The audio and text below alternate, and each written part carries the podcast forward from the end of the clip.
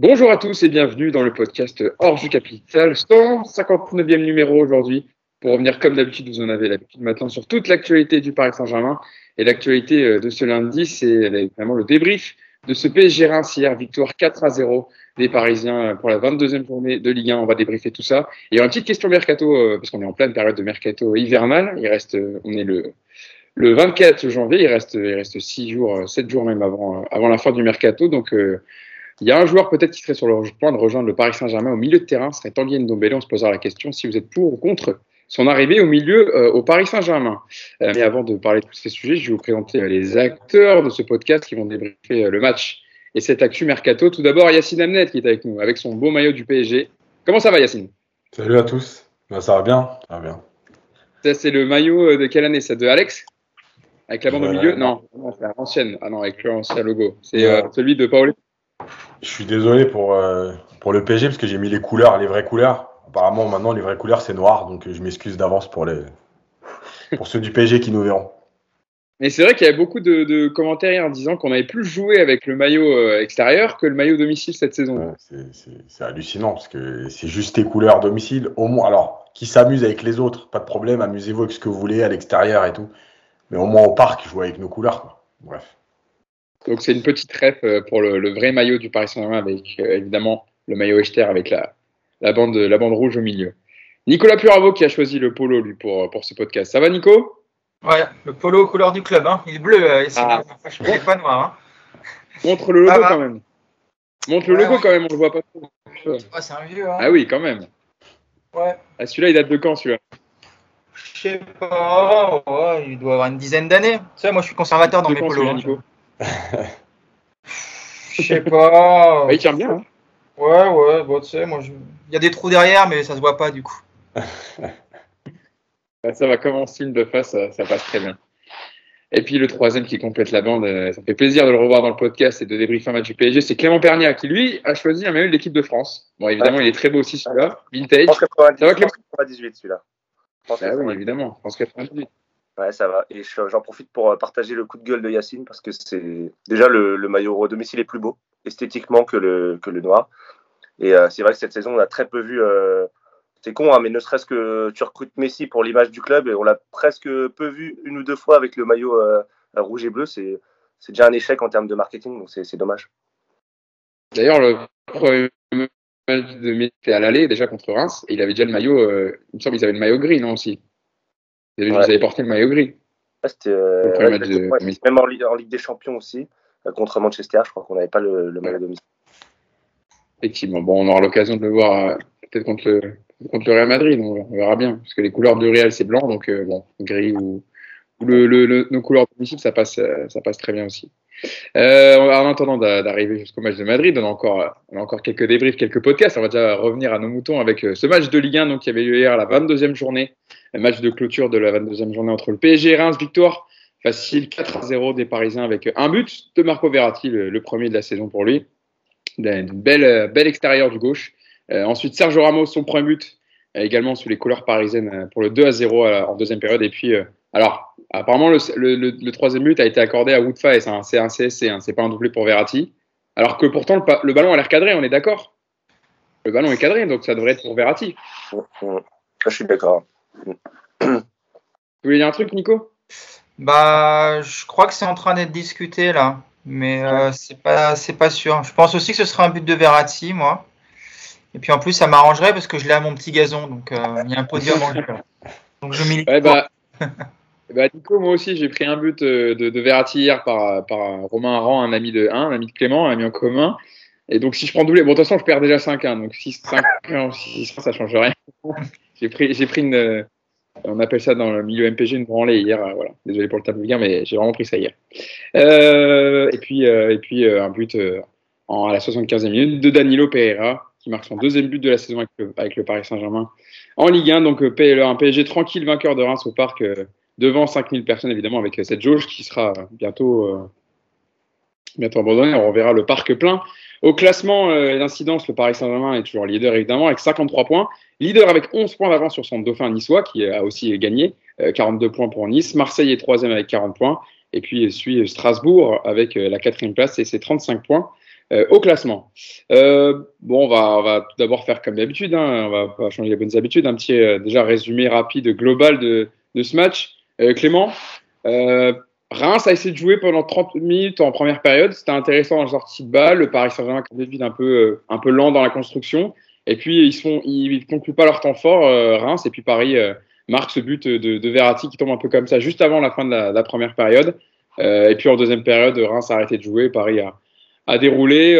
comment, tu, comment tu analyses le match? Pas une grosse montée en puissance 23 jours avant le Real, mais Paris a fait le travail. Voilà, c'est ça. Paris a fait le travai c'est toujours pareil, hein, c'est très compliqué de critiquer une équipe qui gagne 4-0, euh, qui a 11 points d'avance en championnat. Hier, ils ont fait le travail, il manquait 4 euh, titulaires, euh, Messi, Neymar, Gay et Hakimi. tu gagnes 4-0. en début de match, en tout début de match, je les ai trouvés assez, ça jouait assez direct, ça jouait assez vite. on a vu des échanges de balles assez rapides entre Di Maria, Paredes, Verratti. Puis j'ai trouvé que ça s'est calmé au fil du temps. Au fil de la première période, Reims a pris confiance. Reims a tenté des choses et, euh, Paris, c'est un peu, c'est un peu, euh, c'est un peu euh, reposé sur ses, sur ses acquis entre guillemets. au final, tu peux très bien te retrouver à 0-0 à la mi-temps si Verratti ne met, pas sa frappe du gauche et, et au final, ça reste une, ça, aurait été une première mi-temps décevante pour le coup parce que tu aurais, tu aurais pas concrétisé tes, tes temps forts et ta domination. moi, malgré tout, je pense que si on fait une comparaison avec ce qu'on regarde ailleurs, ce qui se fait ailleurs, euh, moi, je pas, je regarde Manchester City, euh, parce que c'est avec ces équipes-là qu'on doit comparer le PSG, en fait. Euh, nous, le PSG, on est en Ligue des Champions, on sait qu'on va être champion en, Ligue 1. on sait qu'on pratique un, mauvais jeu depuis le début de saison, mais moi, moi, j'ai pas envie de comparer le PSG à Rennes, à Nice ou à, Marseille. on regarde tout ce qui se fait à l'étranger et tout, et on a le droit d'être déçu, on a le droit d'être déçu de, du contenu. moi, j'ai trouvé qu'il y avait beaucoup de déchets techniques hier. Euh, beaucoup de déchets techniques chez, chez de nombreux joueurs, euh, des passes ratées. Danilo, il a raté un nombre de gestes et de frappes, euh, de, passes incalculables. chez tous les joueurs, même Mbappé, ça n'a pas été un grand Mbappé hier. bon, lui, on peut pas lui en vouloir par rapport à tout ce qu'il fait. Mais j'ai trouvé qu'il y avait beaucoup de déchets techniques par rapport à, l'exigence qu'on doit avoir de cette équipe et par rapport à, tes concurrents européens, ceux à, qui tu dois te comparer aujourd'hui par rapport à tes ambitions. Donc, évidemment, sur le papier, tu satisfait, tu es satisfait, tu te dis que tu as fait le métier malgré tout, dans le fond de jeu, c'est pas encore ça. Et, euh, et, moi, je reste un peu sur ma fin euh, dans ce qui a été proposé hier par le, PSG.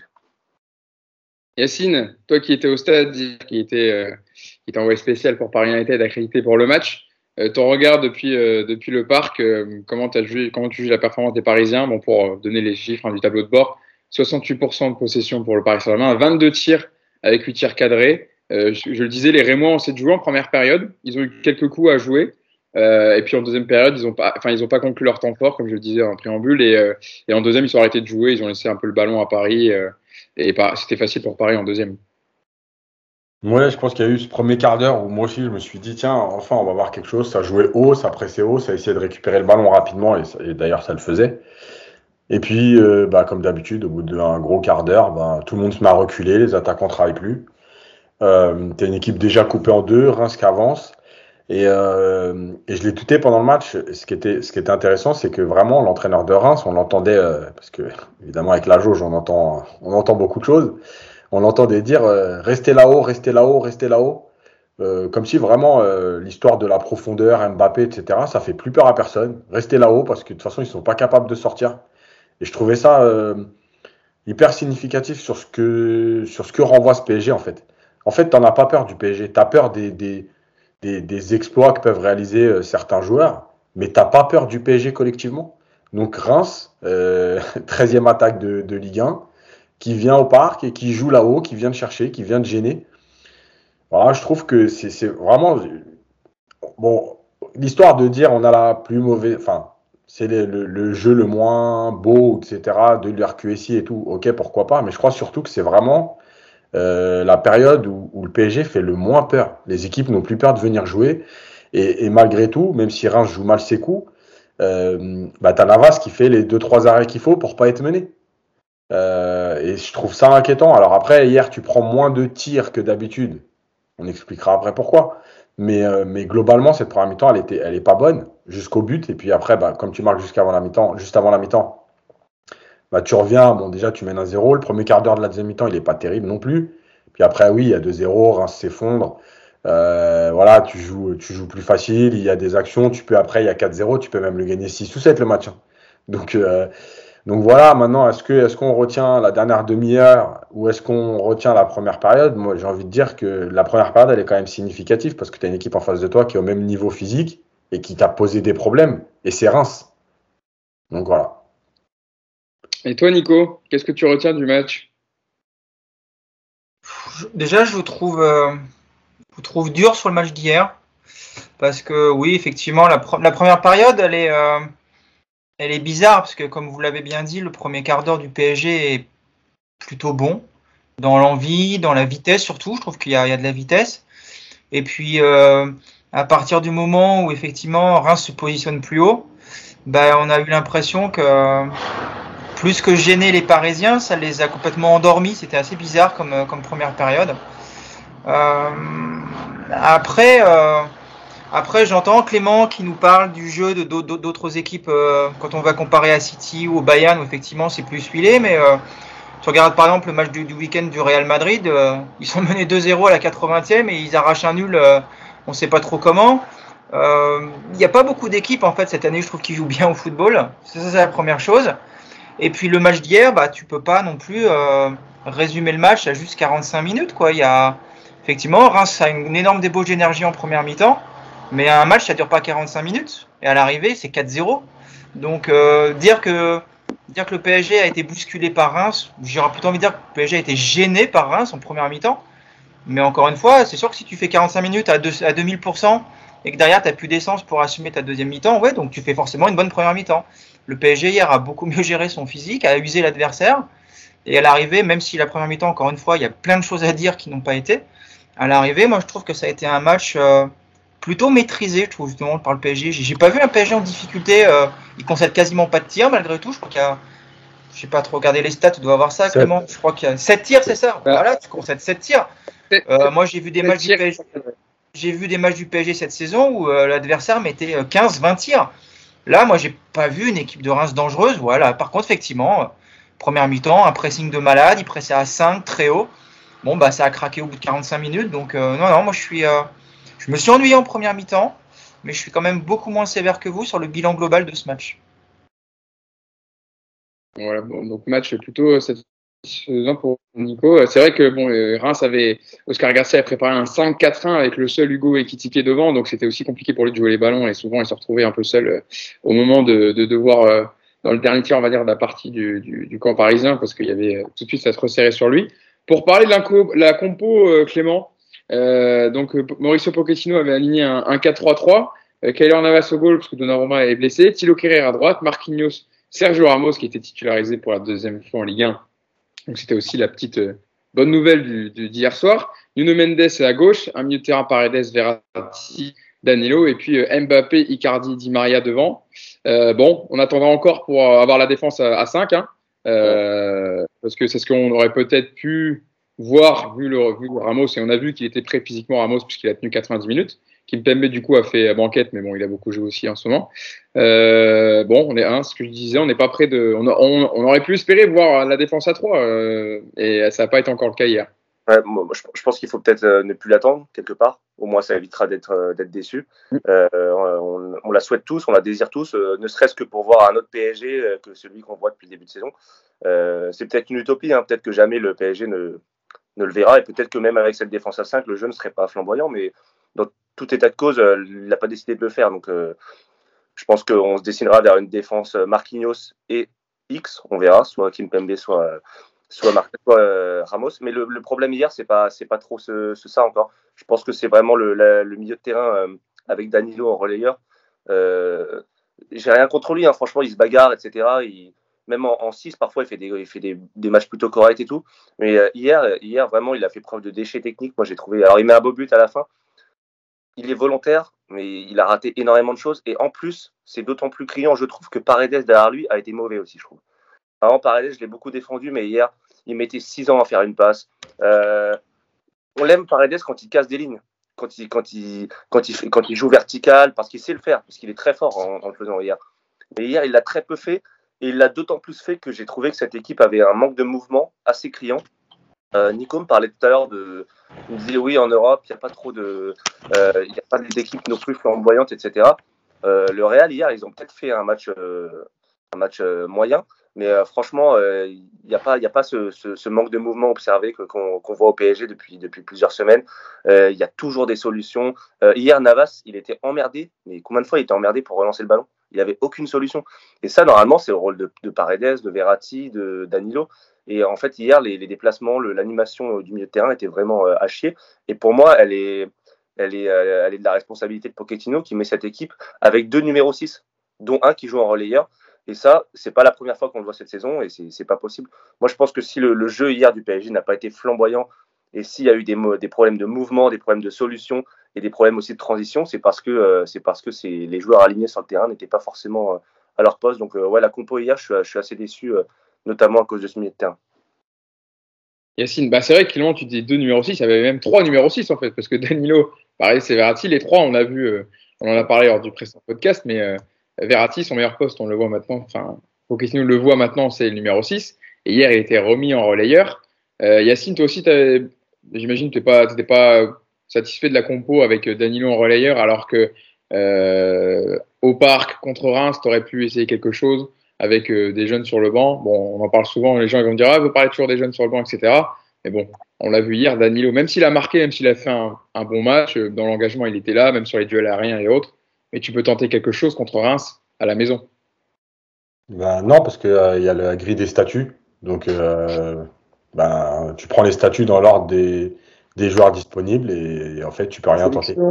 Ah ouais. Le nombre de sélections des, des joueurs, et ensuite tu classes et tu dis Danilo, il a 60 sé- sélections, donc il a 60 matchs d'avance à jouer avant. Voilà, Paredes, Danilo, internationaux euh, argentins, portugais.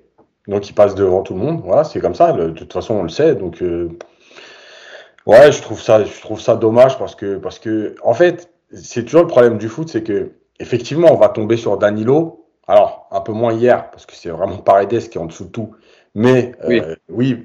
Danilo, il fait son match défensivement, il est, volontaire, etc. Au moins, voilà, l'état d'esprit, il n'y a pas de problème. Après, effectivement, il est en difficulté quand il faut jouer avec le ballon. Maintenant, euh, qui le met sur le terrain? C'est le coach. Qui le met relayeur? C'est le coach. Voilà. Donc, qui lui demande quelque chose qu'il ne sait pas faire? C'est le coach. Donc, c'est ça le problème. Maintenant, euh, lui, il fait son équipe avec les statuts et en fait, à, à eux de s'adapter à peu près à son, à son idée de jeu. Enfin, d'ailleurs, s'il y en a une. Euh, voilà, c'est tout. Qui, enfin, moi, j'attendais, j'attendais. En fait, on espère toujours, mais je me doutais qu'il allait avoir cette compo. Euh, voilà, et je continue de penser, même si je me trompe sûrement, que le 3, le 3-4-3 ou ce qu'on veut, il n'est pas abandonné. Il peut, il peut ressurgir lors du match du Real d'un coup. Ouais. Sans, sans préparation. C'est-à-dire, là, il reste, il reste trois matchs avant le Real. Il reste un match de Coupe de France contre Lille, deux matchs de Ligue 1. Il peut le mettre euh, le, Ouais, le 14 février. Si je peux, je vais essayer de faire court. Pourquoi? Parce qu'en fait, tous les joueurs euh, connaissent ce système parce qu'ils ont déjà joué de, de, euh, dans ce système dans, tout leur, dans tous les clubs où, où ils étaient avant. Parce que chaque joueur sera dans un rôle qui lui convient. Et parce que malgré tout, ok, tu l'as testé en réaction dans certains matchs, mais tu l'as testé à peu près trois ou quatre fois cette année. Et trois ou quatre fois, ça a fonctionné. Contre Lille, contre Leipzig, Ouais. en cours de match. Et euh, la dernière fois, il a changé contre. Donc en fait, je pense que sûrement qu'il le travaille à l'entraînement, mais de toute façon, on a des joueurs qui connaissent ce système et qui, et qui savent l'utiliser. Donc, moi, je pense que je vais, je vais essayer de dire pourquoi. C'est que tout le monde parle du 3-4-3, il ne l'utilise pas parce qu'en Ligue 1, il n'en a pas besoin. Et ça peut être une sorte de surprise contre le Real. Voilà. C'est comme ça que je le vois pour plein de raisons. Parce que le Real, le milieu de terrain, il peut te poser des problèmes avec Paredes. On voit bien que aujourd'hui, il ne peut pas jouer contre le Real. Voilà, il te manque Gay, Hakimi, etc. Mais Gay avec Verratti dans un 3-4-3, ça peut le faire. Que tu vas voir Hakimi, Mendes ou Bernat. D'ailleurs, Bernat qui met quand même du temps à revenir du Covid. Alors, il a mis du temps à revenir des croisés. Maintenant, c'est du Covid. Compliqué sa saison quand même. C'est dommage parce qu'il revenait bien. En tout cas, tu as Bernat, tu as, as, les trois devant et tu as une sécurité avec les trois derrière. Ramos dans l'axe avec Marquinhos un peu à droite qui peut apporter et couvrir. Et Kimpembe Donc, voilà, moi, ça restera mon idée jusqu'au bout de le sortir contre le Real d'un coup. Bon, on verra ça en tout cas, mais peut-être que, oui, je disais, il y avait trois matchs hein, avant, le, avant le Real. Il y aura PSG Nice en, en, Coupe de France le 31 janvier. Et parce qu'il y a quand même deux, deux grosses affiches. Hein. Bon, euh, Lille PSG, bon, Lille, Lille de cette année évidemment, ça vaut mais PSG Rennes, avant de, le 15 février d'affronter le, le, Real Madrid au parc. Euh, Nico, bon, en tout cas, avant de savoir si Pochettino utilisera ce système, la bonne nouvelle, c'est quand même qu'on a revu Ramos sous le maillot parisien, qui a marqué son premier but sur un corner bien tiré de Di Maria. On a vu toute la grinta, la volonté de l'Espagnol pour la reprendre en deux fois. Bon, on ne doutait pas de son implication, hein, Sergio Ramos, mais on l'a vu bien physiquement, euh, au point sur son jeu long, des tags bien rugueux, bien rugueux comme il sait faire. Au moins, euh, ça rassure avant Madrid d'avoir revu Ramos jouer 90 minutes. Ouais, il est en train de, de s'installer doucement à son rythme, enfin, plutôt au rythme décidé par le staff. Et euh, toute façon, moi je vous l'ai déjà dit, hein, si Ramos arrive à ne serait-ce que 60 ou 70% de ses capacités physiques, il sera titulaire contre le Real parce qu'il n'a pas de, il n'y a pas de concurrence pour moi avec avec Impembe. Pour moi, c'est réglé. Après, euh, il y a eu beaucoup de choses qui ont été dites là, donc je sais pas sur quoi tu veux que je rebondisse. Je... Vas-y, comme tu veux sur la défense, peut-être. Enfin, tu vois le, le système voilà. Ramos, moi, la, la, défense à 3, la défense à 3, j'y crois plus du tout. Et euh, j'y crois d'autant moins contre le Real que le Real joue avec le seul Benzema devant et que pour le coup, euh, je vois vraiment encore moins Pochettino du coup euh, envisager cette, cette hypothèse contre, contre le Real. Donc moi, j'ai abandonné cette idée-là. Après, sur le, je vais plutôt parler un petit peu juste du milieu puisqu'on en a un peu parlé ici. Danilo, effectivement, on va dire plein de choses sur son, sur son poste de relayeur hier. Évidemment, c'est pas son poste. Après, c'est encore une fois les choix un peu bizarres de Pochettino, mais euh, Paredes, pour le coup, il l'a fait jouer à son vrai poste. J'ai même envie de dire à son seul poste possible, parce que Paredes n'a pas un volume de course aujourd'hui qui lui permet de jouer relayeur. Donc Paredes en sentinelle dans un match comme ça, il est vraiment à sa place. Moi, contrairement à vous, je ne l'ai pas trouvé si nul que ça dans les passes. J'ai vu beaucoup de passes verticales, j'ai vu trouver énormément de joueurs dans les intervalles, je l'ai vu euh, pour le coup euh, jouer toujours. Alors, il est très bas déjà à l'origine, donc c'est difficile de pas jouer de vers l'avant, mais euh, moi je vois une vraie qualité de passe, même sur un match d'hier. Alors le problème de Paredes, effectivement, c'est que c'est des matchs comme ça, voilà. C'est des matchs où il faut qu'il y ait peu de rythme, où on lui demande pas beaucoup de courir et où il va jouer dans un fauteuil. Et là, sur un match comme hier, moi, pour le coup, je vois pas trop ce qu'on peut lui reprocher parce que il fait ce qu'il sait faire, à savoir, il distribue. Après, c'est vrai qu'en en projection, il en a aucune, en, pressing, il en a pas beaucoup, voilà, effectivement. Mais c'est un joueur qui est comme ça, qui qu'on qu modifiera pas. Mais sur ce registre qu'on lui connaît, hier, j'avoue que je suis assez étonné de, de toutes les critiques, parce que moi, je trouve qu'hier, justement, des trois milieux, enfin, non, il y avait Ratti, mais euh, par rapport à Danilo qui joue 90% de ses passes derrière, Herrera qui fait une entrée horrible, même Draxler qui fait une entrée très moyenne.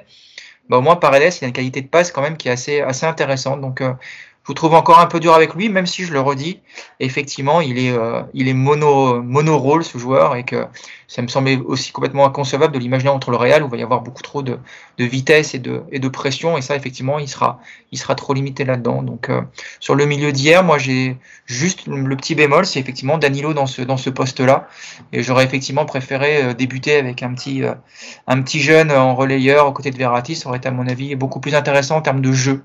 Mais après, après, Danilo, il fait son match malgré tout, il marque un but, il se bat. Donc, bon, comme dit Yacine, on lui demande de jouer dans ce poste qui n'est pas le sien, et je trouve qu'il s'en est plutôt pas si mal tiré que ça hier soir. on le dit quand, Danilo fait des matchs moyens, mais évidemment, Yacine le rappelle, c'est l'entraîneur qui met à ce poste-là. Mais hier, pour le coup, euh, il, a fait, il a fait un bon match, et, et pour ses, on va dire, contrôles un peu compliqués, ses passes manquées, euh, malheureusement, lui, il n'a pas l'habitude de jouer en relayeur, donc euh, c'est pas lui qu'il faut incriminer, je pense. Pour revenir rapidement sur, Ramos, juste Yacine, je voulais te, questionner directement là-dessus parce que j'ai vu un tweet euh, que tu as mis hier sur un, autre aspect de son rôle sur le terrain à Ramos, c'est son, positionnement qui oblige ses coéquipiers à ne pas reculer et donc à moins subir. Euh, ça aussi, c'est une donnée à prendre en compte sur euh, que ce soit une défense à 2 ou à 3, mais l'importance de Ramos, elle est aussi là dans le fait que il ne concède pas et qu'on le voit, il n'arrête pas de, dire à, sa ligne défensive montez, montez, etc., ne reculez pas, etc. Et c'est important aussi, c'est ce qui l'amène aussi Ramos. Oui, parce qu'en en fait, il y, a deux, aspects. Le premier, on va dire quand tu es très bas, euh, quand tu subis un peu. Effectivement, sur la récupération et quand le ballon sort, lui, tout de suite, il n'est pas là à attendre de voir si on perd le ballon. Il demande à tout le monde d'avancer. Euh, donc, rapidement, bah, tu as un bloc qui reste compact. Ça, c'est intéressant. Mais surtout, sur le premier quart d'heure, notamment, c'est là que je l'avais noté, euh, sur le premier quart d'heure où tu commences très haut, bah lui, il oblige les autres à rester haut. Pourquoi Un, dans sa façon d'exprimer, tu vois, il donne des consignes, mais dans son attitude aussi, parce que euh, rapidement, c'est dommage que en fait, j'ai pas eu le temps de prendre la photo à ce moment-là. Euh, il y avait Eramos et Marquinhos qui étaient pratiquement à la fin du rond central. Et ça, quand il y a Kimpembe, c'est quelque chose qu'on voit très rarement. Parce que Kimpembe, lui, il reste au niveau de la ligne médiane, en gros en couverture, euh, prendre un peu de recul et pas aller dans le bloc. Lui, il avance, je te dis, au niveau de la fin du rond central. Ce qui fait que quand tu es latéral ou que tu es milieu, ton défenseur il est là, bah, tu vas pas rester à côté de lui parce que là tu vas te trouver, enfin c'est pas possible. Donc tu es obligé d'avancer. Et Marquinhos de l'autre côté l'a fait. C'est pour ça aussi que le PSG a récupéré beaucoup de ballons dans le premier quart d'heure. C'est que tout le bloc était dans les allez, 40 mètres adverses. Euh, et donc en dehors de, son, de sa parole, c'est son, son comportement, son attitude, son positionnement qui oblige les autres à ça. Après le problème c'est que bah, même y a Ramos, euh, quand Paris a commencé à reculer, même si lui a beaucoup donné de la voix pour essayer de faire ressortir, bah, à partir du moment où tu as trois attaquants qui ne travaillent pas forcément et que les milieux commencent un peu à subir, eh ben, le bloc recule. Et même avec lui, ça a été un peu plus compliqué. Malgré tout, je pense que c'est aussi, bon, après, il faut qu'il s'installe. Hein, euh, c'est son trois ou quatrième match en tout avec sa deuxième titularisation. Euh, voilà, c'est compliqué, mais, mais son attitude, elle est vraiment importante là-dessus parce qu'il emmène les autres. Et je le redis, même Marquinhos à côté de lui, à un moment donné, il n'y avait vraiment plus aucun joueur à 60 mètres de Ramos. Euh, de Navas plutôt, excuse-moi. Navas. Mm. Euh, petite question, Clément, pour compléter sur Ramos. Euh, il, était il est venu après au micro de, Prime Video pour, et on lui a posé la question, Thibault Leroy lui a posé la question est-ce qu'il était bien, comment il se sentait physiquement? Et il a dit ça fait trois semaines que j'ai repris de façon normale avec le groupe. Il est important de reprendre une routine, je me sens de mieux en mieux. Et euh, on a posé la question à Mauricio Pochettino en conférence de presse euh, sur comment jugez-vous le match de Ramos? Et est-ce qu'on parlait de concurrence avec Kimpembe? Tu en parlais tout à l'heure aussi, Clément. Et, euh, et Pochettino a répondu Nous avons trois grands défenseurs centraux de niveau international. Ils peuvent jouer ensemble, les trois, ou nous permettre de faire tourner. Nous ferons sans Marquinhos qui est appelé avec le Brésil contre Nice. Puis nous verrons si nous l'aurons avec nous contre Lille. La rotation est importante comme nous avons pu le faire ce soir avec Kimpembe, qui joue beaucoup habituellement. Toi aussi, j'imagine que tu as apprécié le match de, Sergio Ramos, Clément. Euh, dans ce qu'il a apporté dans son jeu long, dans ses tacs, dans ce que Yacine parle depuis tout à l'heure, son positionnement. Euh, c'est vrai que ça, change d'avoir euh, avec d'avoir cette, complémentarité avec Marquinhos qui est criante alors qu'ils n'ont joué que deux matchs et demi ensemble. Bah, bah déjà, quand c'est deux joueurs de ce niveau-là, la complémentarité, elle met pas, en général, elle met pas six matchs à, arriver. Enfin, j'ai même, enfin, on a vu la même chose avec Messi et, Mbappé par exemple devant. Quand, quand à ce niveau-là, c'est voilà, ça, ça, se fait automatiquement presque. Euh, je ne vais pas redire tout ce que Yacine a dit, parce que je suis d'accord. Il y a un truc que je peux ajouter, enfin même deux trucs, c'est euh, avec le ballon. Euh, ce qu'on reproche souvent au PSG, c'est parfois de ronronner, de pas, de pas, de pas, de pas aller assez vite, de pas mettre de rythme dans une rencontre. Et Ramos, tout de suite, contrairement à Kimpembe, par exemple, il, je sais pas, il apporte une sorte d'allant euh, quand il a le ballon, il, va vers l'avant tout de suite automatiquement, il cherche des solutions. Hier, on l'a moins vu faire de transversal, mais dès qu'il peut changer le rythme, dès qu'il peut changer euh, le, côté de, le côté de ballon, euh, il le fait. Et ça, mine de rien, ça incite aussi les autres à bouger, à proposer des solutions, à, avoir du mouvement. Combien de fois on l'a vu monter à gauche et du coup, ça, a incité Mbappé à bouger, à Verratti à proposer, etc. Et ça, c'est quelque chose qu'on ne voyait pas avant. Donc ça, je pense que ça peut avoir une sacrée vertu autre chose aussi, c'est des détails, mais hier, il a fait un paquet de fautes qui n'ont pas été sifflées. elles n'ont pas été sifflées parce que c'est lui qui les fait, parce qu'il a, parce qu'il a l'expérience, parce qu'il est fait avec malice. Et euh, hier contre Reims, j'ai presque envie de dire qu'on s'en fiche, mais en Ligue des Champions, dans les grands, dans les grands matchs, euh, ça va compter parce que euh, nombre de fois le PSG a pu se faire avoir contre des équipes comme le Real Madrid ou Manchester, etc. Et lui, il arrive à, il arrive à avoir une certaine influence sur le caractère de l'équipe, sur le, les choix arbitraux, même sur des, sur des, sur des petits détails, hein, sur les coups de pied arrêtés, etc. Et ça, euh, ça on l'a vu hier contre Reims. On a pas, évidemment, c'est pas ça qui a, qui a compté, mais en Ligue des Champions, ça peut jouer. Et tous ces aspects-là réunis, évidemment que son importance, euh, on s'en rend pas compte, mais elle peut être plus importante qu'on ne le croit euh, euh en vue de la Ligue des Champions. Euh, ouais, Yacine ouais, Je voulais juste rebondir sur, sur ce qu'a dit Clément, parce que j'en ai parlé hier. mais en fait, l'histoire de Ramos avec le ballon, il y a deux choses. Et euh, j'en ai parlé dans plusieurs minutes coach, quand je parlais de, messages que tu envoies. En fait, quand tu fais une passe molle dans les pieds du joueur, tu lui envoies, entre guillemets, le message de bon, tranquille, on joue dans les pieds, euh, je ne mets pas de rythme. Ramos, il y a deux choses. La première, c'est que ses passes, elles sont claquées. C'est-à-dire qu'il y a de l'intensité dans la passe déjà. Donc il... Elles sont pas claquées au sol, elles sont claquées. Euh, claquées. elles sont claquées, elles font, voilà. il, appuie, il appuie son ballon. c'est vrai. Euh, il appuie ses passes, donc elle donne du rythme.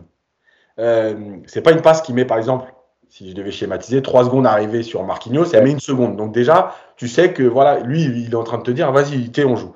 Et la deuxième chose, c'est que quand il fait des passes à certains joueurs, notamment sur les côtés, au lieu de jouer dans les pieds, il met le ballon légèrement devant. Et là aussi, le message, c'est joue pas dans les pieds, joue dans l'espace, parce que si je te mets le ballon deux mètres devant, toi, tu es obligé de courir. Donc, tu prends de la vitesse, tu prends le rythme, et en gros, je t'envoie le message de vas-y, joue. Et ça, c'est hyper important, parce que c'est vrai que le PSG a trop tendance à, à l'image de Herrera, Paredes et tout ce qu'on a déjà dit, se mettre parfois, tu le ballon dans les pieds à deux mètres. Tiens, le ballon, vas-y, on n'est pas pressé, tiens, je te redonne le ballon. Et puis, il, passe, il se passe trois minutes où, euh, euh, on a deux doigts de s'endormir. Donc voilà, ça, c'est aussi très important dans, le rôle de Ramos. Nico, euh, tu voulais réagir sur ça ou je pouvais te lancer sur autre chose? Bah, Tu vas pouvoir me lancer, mais juste pour finir là-dessus, Ramos, en fait, c'est juste un joueur qui arrive d'un grand club, qui joue avec de l'intensité, et puis bah, vu qu'il n'a pas encore beaucoup joué au PSG, il n'a pas encore été contaminé par, euh, par le syndrome PSG. Maintenant, tu, veux que, tu veux dire que dans quelques matchs. Euh, Possiblement, voilà. L'avantage qu'on a, c'est que du coup, il aura joué au mieux 7-8 matchs avec le PSG avant le Real et qu'il n'aura pas été encore une fois complètement euh, contaminé. Donc, on peut espérer que jusqu'à jusqu'au printemps, il sera encore dans cette optique-là. Après, est-ce que dans 6 mois, il sera encore ce joueur avec du rythme qui a envie de faire bouger tout le monde, on verra. Mais en tout cas, c'est sûr qu'on voit la différence. Et quand je vous dis qu'il n'y a pas de concurrence pour moi avec euh, Kimpembe, c'est par rapport à ça. C'est parce que il a tout pour lui par rapport à Kimpembe. J'ai rien contre Kimpembe, hein, mais euh, tu vois la différence. Voilà. Et c'est normal quelque part tu vois la différence. On parle d'un des Bon, il l'est plus aujourd'hui, mais on parle d'un mec qui a été meilleur défenseur du monde pendant des années, qui a tout gagné dans le plus grand club du monde et qui a une exigence surtout avec lui-même. Tu sens que même hier sur le match de Reims, moi c'est ça qui m'a surpris, c'est le, le niveau de concentration, le niveau de, la, dans la rigueur, le niveau d'exigence avec les autres. Il n'est pas là pour rigoler, Ramos, ça se voit. Et lui, que ce soit Reims ou le Real, il va jouer de la même manière parce que déjà, il n'a pas de temps à perdre. Et puis parce qu'il a, encore une fois, cette, cette culture en lui et qu'il t'apporte quelque chose vraiment de. Vraiment, voilà, il n'y a pas photo avec Impembe. Et puis, euh, tu sais aussi qu'avec Ramos, tu n'auras pas ces sautes de concentration, tu n'auras pas ces erreurs de relance. C'est un joueur qui est beaucoup plus complet, voilà, tout simplement. Et euh, c'est impossible qu'il soit pas titulaire s'il est dans un état physique euh, on va dire normal, c'est pas possible qu'il joue pas contre le Real. Y a, pour moi, il n'y a même pas concurrence, il n'y a pas de débat possible. Pour appuyer ce que tu dis, Nico, c'est vrai aussi on le voit sur son but. On le voit, l'envie, la rage, il marque contre Reims, ça fait déjà, il y a déjà 3-0, mais tu vois comme si tu as l'impression qu'il vient de marquer un but, le but victoire, victorieux en huitième de finale de Ligue des Champions, quoi. Il a, il a la rage, quoi. Donc euh, c'est aussi dans ce comportement-là, je pense, que ça, ça, le transmet aussi aux autres, cette, cette envie. Et puis sur les, sur les, sur les coups de pied arrêtés, on marque quand même pas beaucoup de buts euh, cette saison, on a quand même en difficulté. Là, c'est quand même un, sacré euh, euh, argument et, supplément en plus sur, sur le coup de périté d'avoir Sergio Ramos dans ses rangs. Je voulais te lancer, Nico, sur, sur Kylian Mbappé parce qu'il était incertain en raison d'une gêne au mollet. On ne savait pas trop s'il allait commencer titulaire. Bon, au final, il l'était. Il termine avec une passe décisive pour Danilo. Comment tu juges son match, toi je, je, vous donne la petite réponse de Pochettino en après-match. On lui demandait est-ce que comment vous évaluez son match, son état physique? Il avait répondu, il avait été ménagé cette semaine, mais il se sentait bien. Évidemment, il manquait de rythme, donc au bout d'une heure, il était un peu fatigué, donc on a préféré le sortir pour pas prendre de risques. Euh, je sais qu'il a agacé euh, Yacine et Clément sur euh, certains choix de passe où il aurait pu la donner pas mal de fois à Icardi. Toi, comment tu l'as, trouvé? J'ai l'impression qu'Mbappé, il est temps pour lui que Neymar et Messi reviennent durablement, parce qu'il en a un petit peu marre de jouer avec ce qu'il a autour de lui. Voilà, c'est l'impression qu'il donne.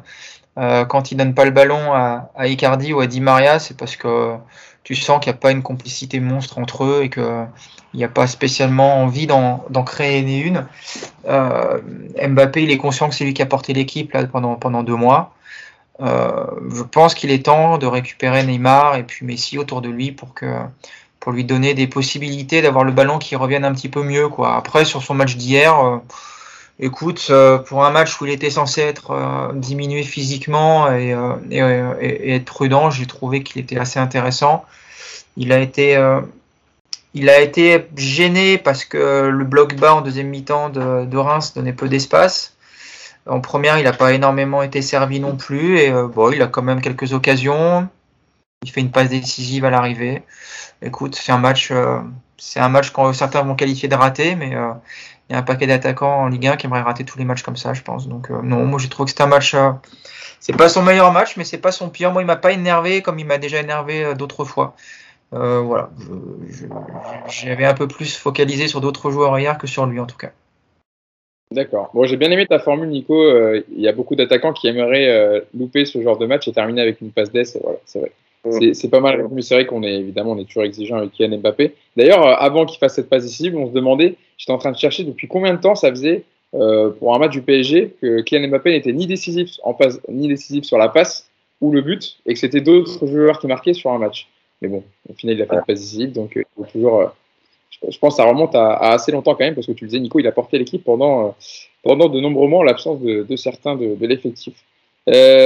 Yacine, Kylian Mbappé, au point de vue du stade, je sais qu'il t'a un petit peu agacé, plus que Nico apparemment. Euh, comment tu juges sa performance? Alors, en rappelant évidemment qu'il avait une petite gêne au mollet et qu'il a été ménagé cette semaine. Voilà. Il faut aussi prendre tous les éléments en compte euh, dans le match d'un joueur. Ouais, après, s'il est gêné, il n'a qu'à pas jouer, mais. Euh, mais non, mais. C'est sûr que bah, ouais. Alors, c'était sûr.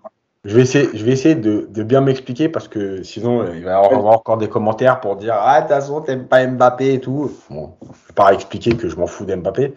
Euh, oui, je suis désolé, mais, euh, mais euh, on a le droit d'être exigeant avec Mbappé, plus qu'avec Kerrer ou Danilo. Enfin, ce qu'on fait, ce que vous voulez. Euh, moi, Kerrer et Danilo, je sais ce qu'ils sont capables de faire. Mbappé aussi. Donc, ouais, c'est normal que je sois plus exigeant avec Mbappé. Euh, la deuxième chose, c'est que je pense que Mbappé, effectivement, depuis le mois de janvier, il est en mode euh, c'est bon les gars, je m'occupe de tout, je vais marquer, euh, c'est moi le patron, je vais vous montrer, je vais débloquer la situation. Et notamment sur cette première période de 0-0, bah ouais, il fait des choix qui montrent de. Plus Yacine, je vous laisse deux. Changer mon pensement. Je vous laisse terminer sur Mbappé, d'accord? Je vous laisse faire le débat Mbappé, je reviens. À tout de suite. Donc voilà, donc il, est là en mode euh, je vais débloquer la situation et c'est moi le patron. Et, notamment dans ses choix de la première période, c'est ça que ça veut dire. Ça veut dire c'est moi qui vais marquer parce que l'action avec Icardi, par exemple, il doit lui donner, il peut lui donner, il veut pas lui donner. Euh, je comprends ce que dit Nico, mais, mais en même temps, sur l'idée de euh, avec qui il joue, on peut pas reprocher à Neymar l'année dernière de pas donner le ballon à Bakker et de dire aujourd'hui à Mbappé Ouais, mais c'est normal qu'il donne pas à Icardi ou à Maria. Donc en fait, moi, je, moi, moi ce qui m'énerve, euh, et ça m'énervera toujours que ce soit Mbappé, Messi, Ronaldo, parce que quand j'analyse un match, j'en ai rien à foutre de savoir ce qu'a fait le mec avant. Je juge, j'analyse un match, je suis pas en train de remettre en cause sa carrière, mais moi, je déteste les joueurs qui ne respectent pas le jeu. Voilà. Si encore une fois, il y a un coach, il y a des, normalement, il y a, des, enfin, il y a une hiérarchie dans un club, il y a une hiérarchie dans, dans, dans, le football, dans toutes, les, dans toutes les strates de la société, il y a des hiérarchies. À un moment donné, toi, ton travail, c'est de respecter le jeu. Et après, c'est au coach de dire, OK, tu as fait le travail, Icardi, il est pas bon, et eh ben il sort, ou il joue plus. Euh, Di Maria, il se fout de la gueule du monde, eh ben il sort, ou il joue plus. Mais tu peux pas dire à chaque fois, parce qu'il y a Di Maria ou Icardi, Mbappé, il se dit, ouais, de toute façon, ils sont claqués, c'est moi qui m'occupe de tout, et donc je donne pas le ballon et je vais aller marquer. Voilà. Moi, je n'aime pas ça. Euh, et je pense que, on parlait de Ramos juste avant, je pense que cette exigence-là, elle fait partie de sa progression. Elle fait partie de ce qui fait la carrière d'un grand joueur. Parce que euh, tu ne peux pas juste te contenter de dire, moi, je m'occupe de tout, et puis si je rate, je rate, je m'en fous, c'est moi le patron. Euh, voilà. Maintenant, euh, sa deuxième mi-temps, elle est quand même un peu meilleure. Il a donné le ballon à Danilo, mais euh, c'est lui aussi, je crois, qui décale Icardi à un moment donné sur le face-à-face. Donc, oui, elle est un peu meilleure. Je pense qu'il a dû être repris malgré tout. Et je pense aussi que l'attitude des autres, bah, à un moment donné, c'est un message. On a vu quand même Di Maria et Icardi être agacés parfois. Voilà, je trouve qu'il faut qu'à un moment donné, quelqu'un lui dise Ok, c'est oui, tu es le meilleur joueur aujourd'hui, mais tu peux pas te comporter comme ça, c'est pas possible. Euh, il y, a deux choses, euh, enfin, je trouve, Yacine. Euh, les, les, autres, il y, y, a évidemment une forme de. un manque de complicité, on l'a vu avec Icardi par exemple, ça c'est criant. Mais quand, quand Di Maria et, et Icardi s'agacent, ils s'agacent pas que après Mbappé, je sais pas si tu as vu, ils s'agacent sur le fait qu'on recherche systématiquement Mbappé, quel que soit le, cas de figure. par exemple, Verratti, deux, trois fois d'affilée, il a oublié mm. Icardi et Di Maria pour servir Mbappé. Et ça aussi, ça. Alors, malheureusement, j'ai pas vu parce que j'étais au parc, mais euh, j'ai vu qu'ils étaient énervés, mais j'ai pas vu. Euh... Ouais, bah voilà. Donc, en fait, c'est aussi Verratti qui a beaucoup pris parce que ça faisait trois fois d'affilée qu'il servait Mbappé alors que Di Maria et Cardi étaient mieux placés. Et je pense que oui, effectivement, c'est révélateur d'un certain, un certain état d'esprit et manque de complicité entre entre ces joueurs. Euh, malgré tout, je rejoins quand même Nico sur sur le fait qu'hier, j'ai pas trouvé ça flagrant non plus, franchement. Il y a eu deux, deux cas de figure en première période, mais mais Mbappé globalement euh, je trouve, hein, c'est lui chercher des poux dans les cheveux que lui, lui taper dessus, euh, lui, taper dessus hier soir. Surtout que euh, on est forcément plus clément envers lui cette saison par rapport à tout ce qu'il apporte. Et je pense qu'il y a une forme de tolérance qui peut-être aussi l'incite lui-même à tenter plus de choses. Il se dit attendez, moi j'ai tout, donné, je, porte le club sur, mes épaules depuis le début de saison. ils vont pas me faire chier pour une frappe, pour, une frappe au lieu d'une passe. Si ça avait été Messi, je lui aurais donné. Là, c'est Icardi, personne, tout le monde s'en fout, et je vais tenter ma chance. Euh, ça, c'est la première chose. Et, euh, deuxième chose, euh, je sais pas si tu l'as remarqué du parc, et, ça rejoint aussi ce que Nico a dit. quand Messi est rentré, ils ont joué quoi? Ils ont joué 10-15 minutes ensemble. Et déjà, ça allait plus vite. Ils jouaient plus, simple. en termes d'affinité, en termes d'appel de, balle, en termes d'échange de, de passes, c'était beaucoup plus rapide. Et tu sens qu'en fait, il attendait que ça presque, que, que Messi ou que des joueurs de ce, que Neymar, quand il reviendra, euh, reviennent dans l'équipe pour, pour enchaîner les passes, pour enchaîner les mouvements, les 1-2, les 1-2-3, même avec Verratti. Euh, c'était beaucoup plus fluide. Tu sens que le mec, euh, voilà, il est, il, est, il est, plus altruiste et moins personnel quand il y a ce type de joueur sur. Oui, mais est-ce que c'est normal? Non, c'est pas normal. Non, c'est pas normal. Ah, voilà. mais, mais, Parce que l'année dernière, on a quand même critiqué Neymar sur le fait de ne pas servir les latéraux quand c'est Baker ou quand c'est Kurzawa. Et aujourd'hui, on va tolérer qu'Mbappé. Mais moi, je suis pas d'accord avec ça. Soit on est exigeant avec tout le monde, et notamment ces joueurs-là, Soit on, dit, OK, quand il, y a, quand il y a lui, lui, lui, ils ont le droit de faire ce qu'ils veulent. Il a le droit de, de, de faire d'être collectif quand il y a Messi. Moi, je suis, moi, je suis pas d'accord avec ça. Je, je, redis, il doit être collectif. Après, effectivement, il y a des choix du coach. Et ça, c'est une discussion qu'il doit avoir à un moment donné. Mais tu ne peux pas dire, OK, bah, bah c'est Icardi, laisse tomber, je joue pas avec lui. De toute façon, je fais tout tout seul. Et quand Messi rentrera, je jouerai au foot. Mais c'est pas sérieux. En fait, il y a deux choses, euh, je pense, Yacine.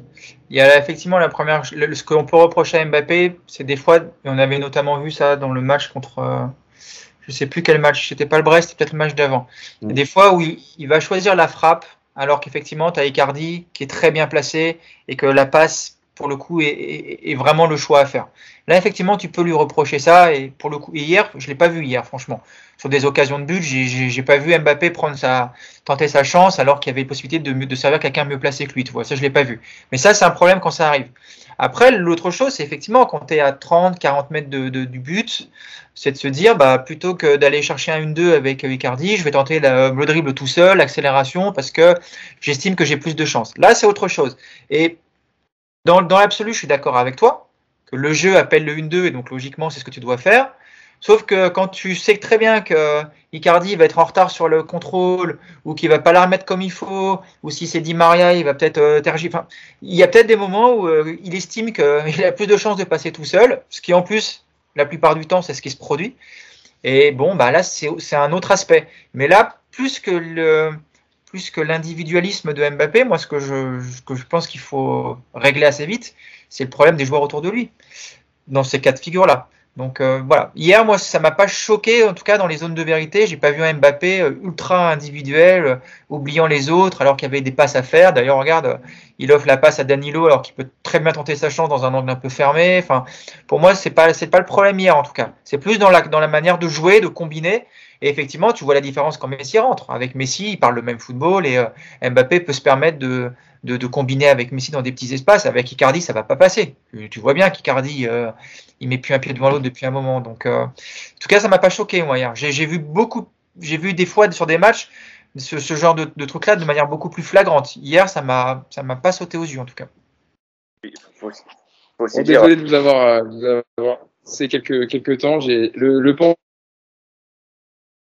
Euh, je, ceux qui demandent, je pense que les gens le savent, mais je me suis fait opérer des croisés du genou gauche mercredi dernier, donc je suis en convalescence chez mes parents, et donc j'ai une infirmière qui vient tous les jours pour me changer mon pansement et me faire ma petite piqûre d'anticoagulant, donc voilà, désolé pour, Merci désolé pour ce petit temps de... Merci, merci de raconter ta vie, Voilà. Non mais c'est pas précis, il faut toujours contextualiser les choses, Clément. Et ouais, les gens ne croient pas. Euh, vous étiez sur Icardi, j'ai entendu Nico là à la fin, vous avez parlé de quoi? Non, non, non on, le sache. parler d'Mbappé et de, des éventuels reproches qu'on a pu lui faire sur, sur le match d'hier, mais je pense qu'on a terminé, donc tu, peux, tu peux enchaîner si tu veux. Vous avez parlé un peu de Di Maria aussi? Parce que... Bah, après, Di Maria, Di Maria, et Icardi, ils n'ont pas non plus été exceptionnels hier, il hein, faut quand même le signaler. Bon, Icardi, il a raté, il a raté tout ce qu'il voulait. D'ailleurs, j'ai apprécié le commentaire de Thierry Henry qui a dit euh, Même moi qui étais mauvais de la tête, euh, je l'aurais mis celle-là à la fin. Donc, euh... bah, juste, ça m'intéresse de, de, parler de ça, Clément, tu as raison, je peux te lancer dessus parce que euh, on, en, on en parlera après, mais je voulais parler via le centre de Nuno Mendes qui est exceptionnel pour moi, sur la tête d'Icardi. Et Icardi, même ce ballon qui est le but est vide, hein, il n'a plus qu'à mettre le, le, ballon fond, il arrive à la prendre de la main et à se faire annuler le but. C'est quand même automatique, Clément. Ouais. Un joueur qui est puis on l'a vu, il s'est agacé sur certains choix d'Mbappé, qui lui donne pas, etc. Tu sens vraiment le joueur qui, euh, il arrive au bout du, il arrive à une fin de cycle et euh, faut, faut, faut partir quoi, monsieur. Ouais, il y a deux choses qui me mettent le cafard. La première, c'est que je l'ai sur MPG, donc c'est terrible, c'est un mauvais choix de carrière. Et le, et le, et le deuxième, le deuxième choix, enfin la deuxième chose, pardon, c'est que je j'ai revu des vidéos de lui il y a pas longtemps à son arrivée au PSG, son doublé contre Marseille, sa vivacité, euh, enfin son, son, son, sa dimension clinique devant le but. Et là, j'ai l'impression de voir un autre joueur. Quoi. Je dis pas qu'il a tout perdu, hein, attention, hein, ça reste un, un, très bon attaquant. Mais, euh, mais là, c'est compliqué. Hein. Hier, c'était vraiment, hier, vraiment, c'était, mais j'avais l'impression de voir. Euh, moi, j'adore Paoletta, mais j'avais l'impression de voir Paoletta sur la fin. Quoi. C'était, lourd, c'était compliqué. Euh, il, il bougeait pas, il mettait 6 ans à se retourner. Euh, tous ses choix étaient mauvais. Les 1-2 étaient impossibles parce qu'il était trop lent. Il avait toujours 2-2 mètres de retard sur la, la position dans laquelle il devait être. Enfin, moi, hier, Icardi, euh, j'ai eu l'impression de voir euh, l'ombre de lui-même, pardon. Donc, euh, ouais, très compliqué. Je sais, je, pense que ça va, il va, plus, la saison va passer, plus la saison va avancer, moins il, il aura de temps de jeu du par, de par le retour des, des titulaires et de par son niveau qui est, qui est assez inquiétant, je trouve. Pourtant, c'est sa troisième titularisation d'affilée en hein, 2022. Donc, il joue en ce moment. Il a l'occasion de se montrer, hein, Yacine. Mais bon, malheureusement, euh, en plus, le, hier au commentaire, c'est dans ce genre de PSG domine largement que tu dois montrer à l'entraîneur que tu mérites de jouer. Et au final, même dans ces matchs où euh, il est acquis totalement le match au Paris Saint-Germain parce qu'il domine et il mène au score, etc. Et tu des situations, parce que hier, je rappelle le, nombre de frappes que le Paris Saint-Germain a fait, je l'avais donné tout à l'heure, euh, je vous le redonne. 20 tirs, et au final, zéro but pour Icardi.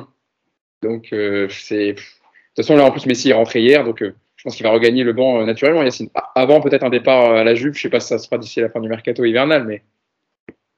Moi, ouais, mais je pense qu'il y a, il y a beaucoup de choses. La première, c'est de toute façon son état athlétique qui n'est pas, qui est pas, qui est pas en adéquation avec le haut niveau. Ah, c'est pas sérieux.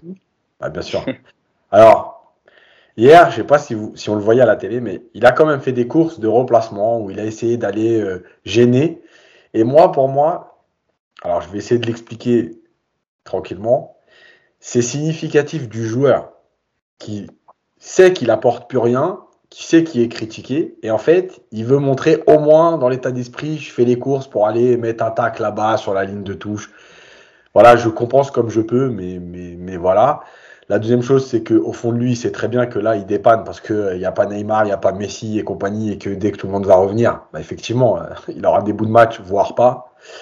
Euh, et, la dernière chose, c'est euh, le mélange entre l'énervement, la frustration, le manque de confiance, euh, parce que sa tête.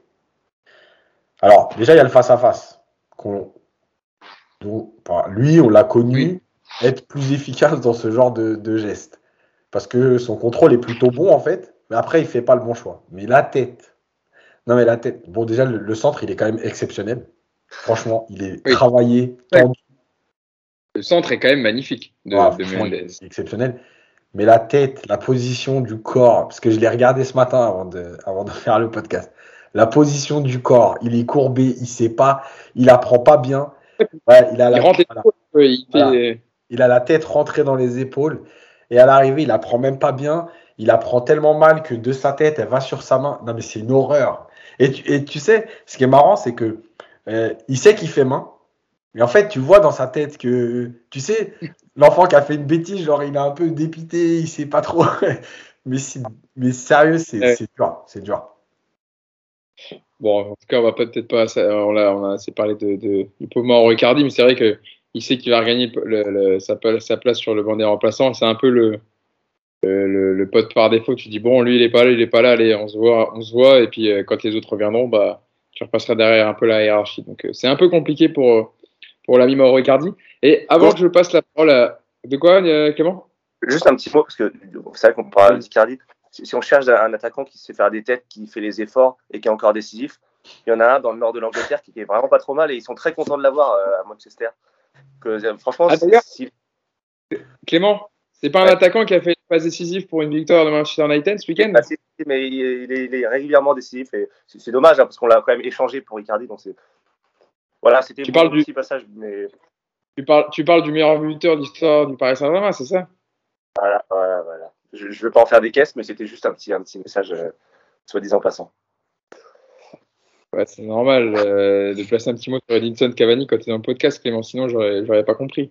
Euh, il y a, y a sur, avant de passer sur Nuno Mendes, parce que j'aimerais vraiment appuyer sur son match hier, un petit mot rapide sur André Di Maria, parce qu'on en a déjà parlé pas mal dans le podcast, mais j'ai vu un commentaire passer d'un tweetos hier, Nico, et tu vas me dire si tu es d'accord avec ça. Je sais qu'Yacine est d'accord avec le commentaire du tweetos. Clément, pas trop. Alors, je vous lis le commentaire du tweetos que j'ai vu hier. Il nous a sorti de sacrées épines du pied dans le passé, surtout en Ligue des Champions, et personne ne peut contester. Mais depuis pratiquement un an, c'est devenu un boulet. Il est temps de partir en laissant de beaux souvenirs. Alors qu'on parle d'une prolongation pour André Di Maria Nico. Est-ce que tu es d'accord avec, on va dans les lignes, on va dire, est-ce que tu es d'accord avec ce commentaire ah. Le micro, le micro. Ah, ouais, excusez-moi. Il faut, que tu remettes le micro, Nico. je vous explique. On est en train de. Dans le parc en dessous, ils sont en train de couper les arbres depuis ce matin, donc c'est pour ça il y a un bordel sans nom. Et comme ça, on a. Donc euh, du coup, c'est pour ça que je coupe souvent. Euh, non, c'est pas un boulet, faut pas exagérer. Par contre, euh, il fait pas une bonne saison globalement.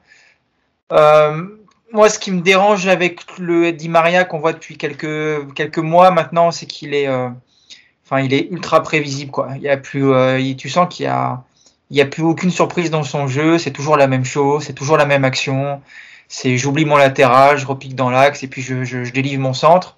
Alors euh, si encore il trouvait effectivement, s'il trouvait tout le temps des, des, bons centres, on pourrait dire bon bah au moins ça continue de passer, mais manque de bol pour centrer, c'est vers Icardi en ce moment, donc c'est double punition. Et, euh, et ouais, c'est pas du très bon dit Maria. Maintenant, euh, la, la, la, discussion autour de, de, sa, de sa prolongation va forcément devoir entrer en compte dans un club normal, j'ai envie de dire. Euh, là, je pense que ça, c'est déjà acté en fait. Hein. ils attendent juste une bonne nouvelle pour l'annoncer. Mais ouais, il est, il est pas bon en ce moment. Il est pas bon. Après, c'est un joueur qui est capable. Euh, il est capable dans, une rencontre comme contre le Real. Tu sais pas pourquoi, tu sais pas d'où ça va venir. Il est capable de devenir monstrueux pendant 45 minutes et puis de d'être irrésistible. Voilà. Mais ce qu'il faisait avant de manière euh, de manière irrégulière, mais qu'on voyait quand même assez souvent. Là, c'est vrai qu'on le voit plus du tout depuis un bon moment.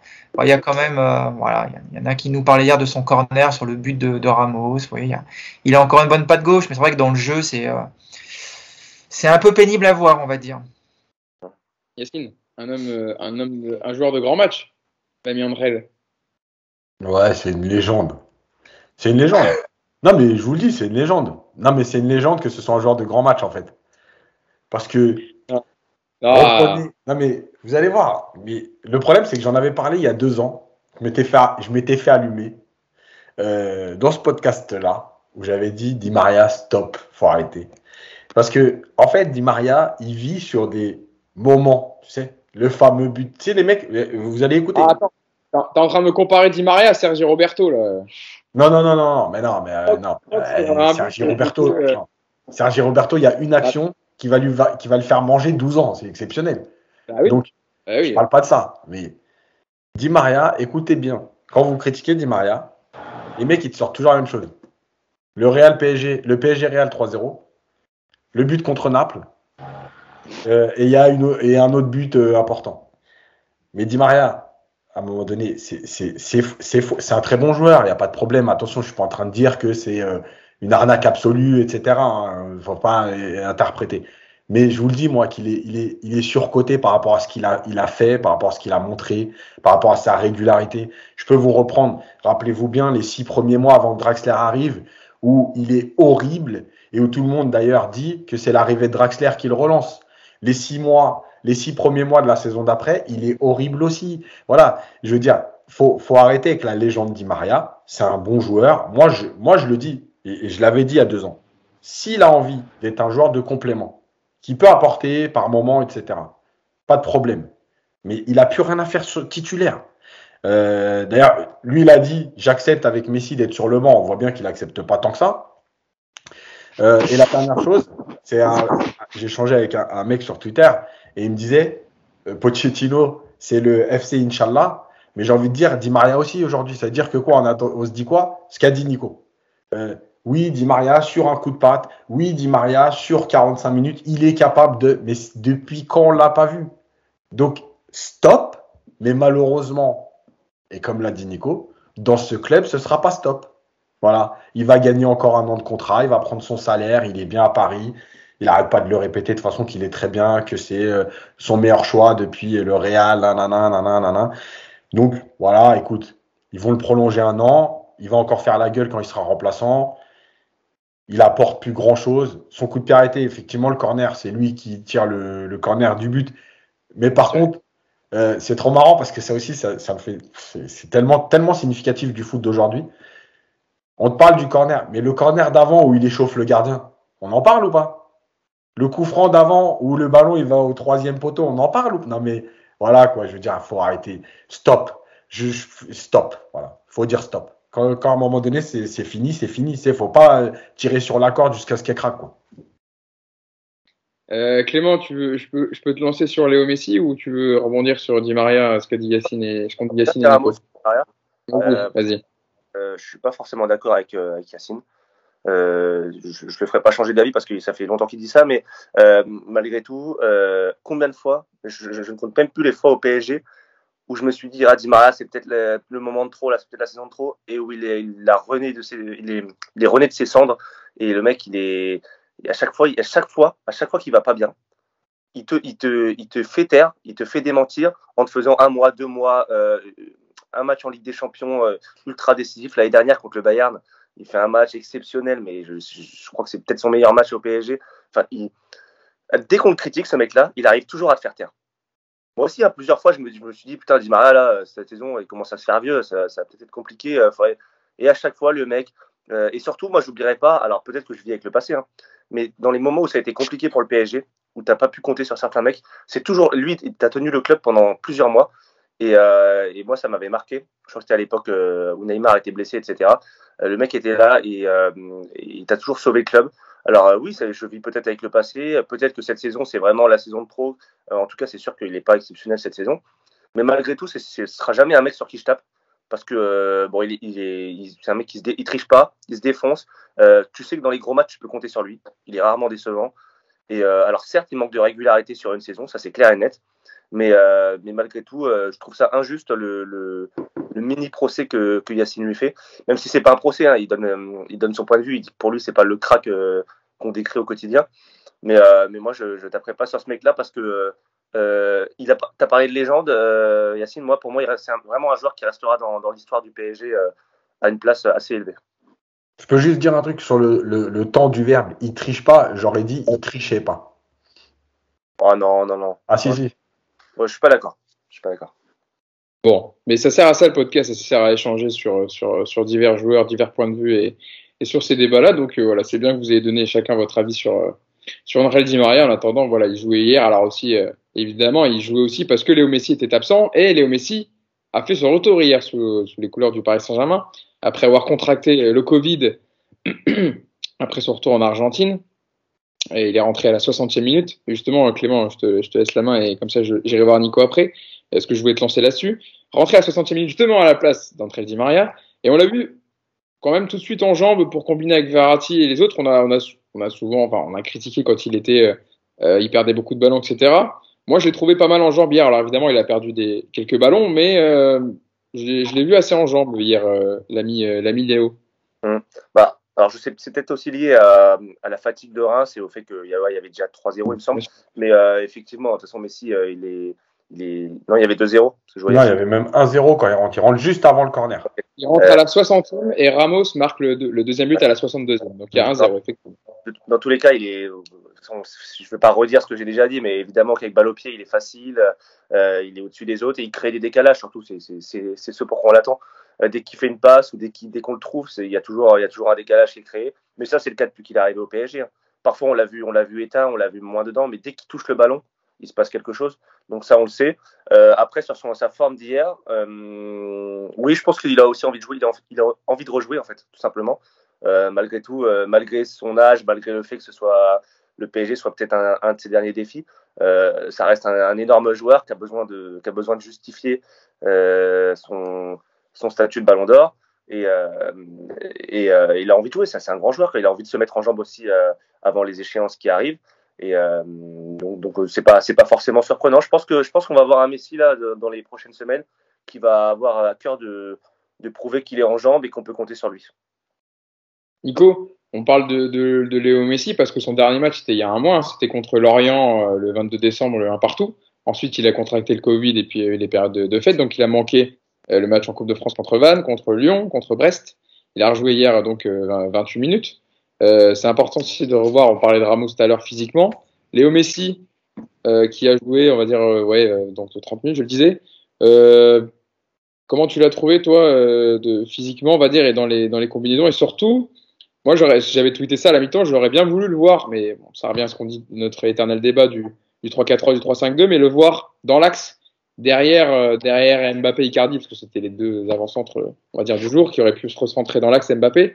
Euh, mais on l'a vu encore une fois sur le côté. Bon, il a repiqué évidemment beaucoup dans l'axe, il n'est pas souvent sur le côté, au final, il reste beaucoup dans le cœur du jeu.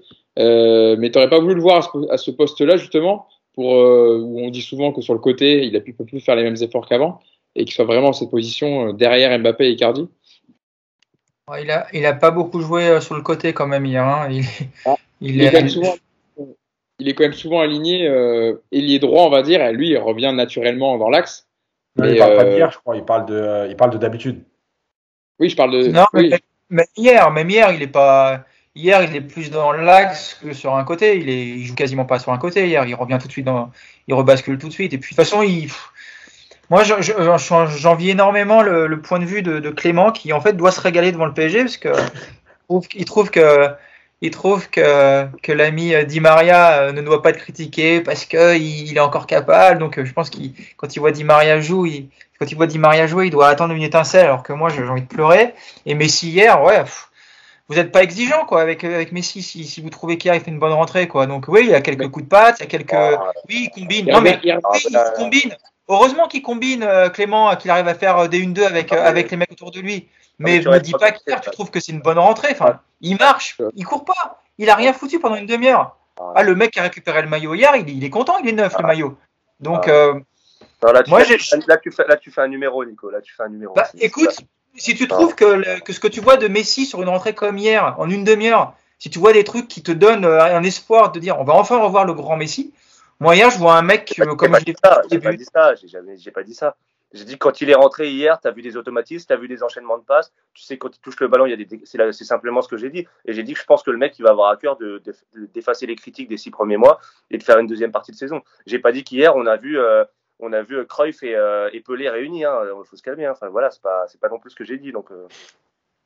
Et n'oubliez pas quand même qu'il a pas pas joué depuis un mois et il revient du Covid. Donc euh, ça à prendre en compte quand même aussi. Il est, moi, j'ai vu le Messi du début de saison, à savoir que dès qu'il est dans la densité physique, dès qu'il prend un coup d'épaule, il vole. Euh, il est incapable de gagner un duel physique dans ce championnat depuis qu'il est arrivé. Moi, je trouve ça très inquiétant. Après, encore une fois, oui, sur la qualité de pied, évidemment qu'il est fort. Heureusement qu'il se passe un truc quand le meilleur joueur du monde touche des ballons à 40 mètres du but de Reims. Heureusement qu'il arrive à combiner avec des mecs. Mais hier, il fait quoi à part 2-3-1-2 un petit peu intéressant avec Mbappé dans des petits espaces? Il n'y a pas d'accélération, il n'y a aucune capacité d'éliminer les mecs, il, il arrive plus à dribbler un mec. Je ne sais pas si vous en rendez compte, il ne dribble plus un mec. Et euh, bon, écoute, peut-être qu'on va retrouver un jour le grand Messi, mais je vous trouve ultra, euh, ultra sympa avec lui. Je vous trouve absolument pas exigeant. Et euh, je sais pas, moi, le, Messi que je vois hier, il euh, n'y a rien qui me dit waouh, putain, ça y est, il est de retour, on va se régaler dans les prochains mois. Bah écoutez, on verra. Hein. J'espère, hein, j'espère. Mais euh, encore une fois, je vois pas un mec physiquement capable d'apporter quoi que ce soit dans ce championnat. Quoi. C'est, je trouve ça même très inquiétant. Alors, juste pour appuyer un peu ce que, ce que tu dis, Nico, c'est vrai qu'il l'a dit euh, d'ailleurs en interview qu'il était, il a été surpris par l'intensité euh, physique du championnat de France et où il se faisait bouger et il pensait pas que c'était aussi euh, costaud dans les duels. Donc, sur ça, je peux pas te donner de tort, Nico. Yacine, toi qui étais au stade, donc tu as vu la rentrée de Messi, je pense que tu as dû regarder son comportement, ses déplacements, etc. Qu'est-ce que tu peux nous en dire sur ces 30 minutes? Eh ben, Clément, il va croire que je suis exprès d'être contre lui. je pense que les gens, ouais, ils doivent se dire avant, on dit bon, attends, Yacine et Clément, aujourd'hui, vous vous battez sur ça. Nico, tu seras pas d'accord avec Clément. Alors que vraiment, je vous promets, ce sont vraiment leurs avis. Il n'y a rien de il y a rien de Yacine, on, m'a dit, faut que tu, on m'a dit, heureusement qu'il y en a un qui lui rentre dedans ici, donc moi j'écoute. Hein. c'est bien. Non, en fait, alors, malgré tout, le côté positif, et c'est aussi le, le, bon point pour Pochettino, sa gestion, elle est bonne. C'est-à-dire qu'ils ne sont pas enflammés à dire euh, il revient, il s'est entraîné la semaine, il est titulaire et tout. il l'a mis sur le banc, il, a fait 60, il est rentré à la 60e, c'était prévu. Euh, voilà, il a fait ses 30 minutes. Premier ballon, il a mis l'accélération plein axe. Je me suis dit, tiens. effectivement, après, bah, plus rien. Franchement, j'ai une image. Quand Nico a parlé du duel physique, j'ai une image dans la tête. Euh, vers le point de corner là-bas où il est au duel. il est duel. Il peut pas reprendre ses appuis. Le mec, il met un coup d'épaule. La balle a fini en 6 mètres. Franchement, je vous jure, c'est, c'est très, très dur. Très, très dur. Alors, moi, je vais pas juger. Franchement, je vais pas juger parce que les entrées, en général, on les juge pas forcément, sauf quand elles sont un peu décisives. Parce que c'est compliqué de rentrer dans un match. Euh... Je demande ça. C'est parce que c'est Léo Messi et qu'il reste trois, trois matchs avant Madrid. Voilà. C'était parce que c'était le retour quand même de. Bon, on est Voilà. Fallait qu'il revienne sur le terrain 30 minutes, il est revenu. On verra. Euh, maintenant, c'est vrai que c'est pas non plus. Enfin, je me suis pas levé de, de, mon siège à chaque fois qu'il touchait le ballon. Euh, voilà. Après, après, il y a, d'autres choses, c'est que euh, il rentre aussi. Alors, il rentre dans la bonne période du PSG parce que Paris enchaîne les buts. Mais après, il y a du changement avec Draxler et Herrera. Voilà, je pense qu'en fait, il fallait donner du temps de jeu à, Draxler aussi qui revenait de blessure. Voilà, il y a plein de choses, mais, mais honnêtement, c'est pas. Enfin, moi, je m'extasie pas et, je suis désolé. Ouais, je me permets de critiquer Messi. Euh, voilà, j'attends, j'attends autre chose. Comme je disais, enfin, je peux pas être exigeant avec Mbappé ou avec Neymar et dire euh, ce qu'a fait Messi, waouh, génial, c'est une bonne rentrée. Voilà, je, je peux, c'est pas possible. J'attends autre chose. Maintenant, je, je suis un peu résigné dans le sens où j'ai envie de me dire, ok, ben finalement, puisque, puisque tout le monde ne parle que de ça, le, le, le révélateur, c'est le Real. J'ai presque envie de te dire, est-ce que je vais, on va parler de Messi jusqu'au jusqu'au Real ou est-ce qu'on se dit, bon, bah, finalement, maintenant, on attend le Real? Et puis, euh, Neymar, Messi, Mbappé, bah, vous serez jugés là-dessus, comme tous les ans avec le PSG. Puis si ça passe, bah, c'est bien. Et puis si ça passe pas, bah, on vous tombera dessus. Et puis c'est tout, quoi. Moi, Yacine, je pense que sans, sans l'entrée de Messi hier, tu peux perdre le match.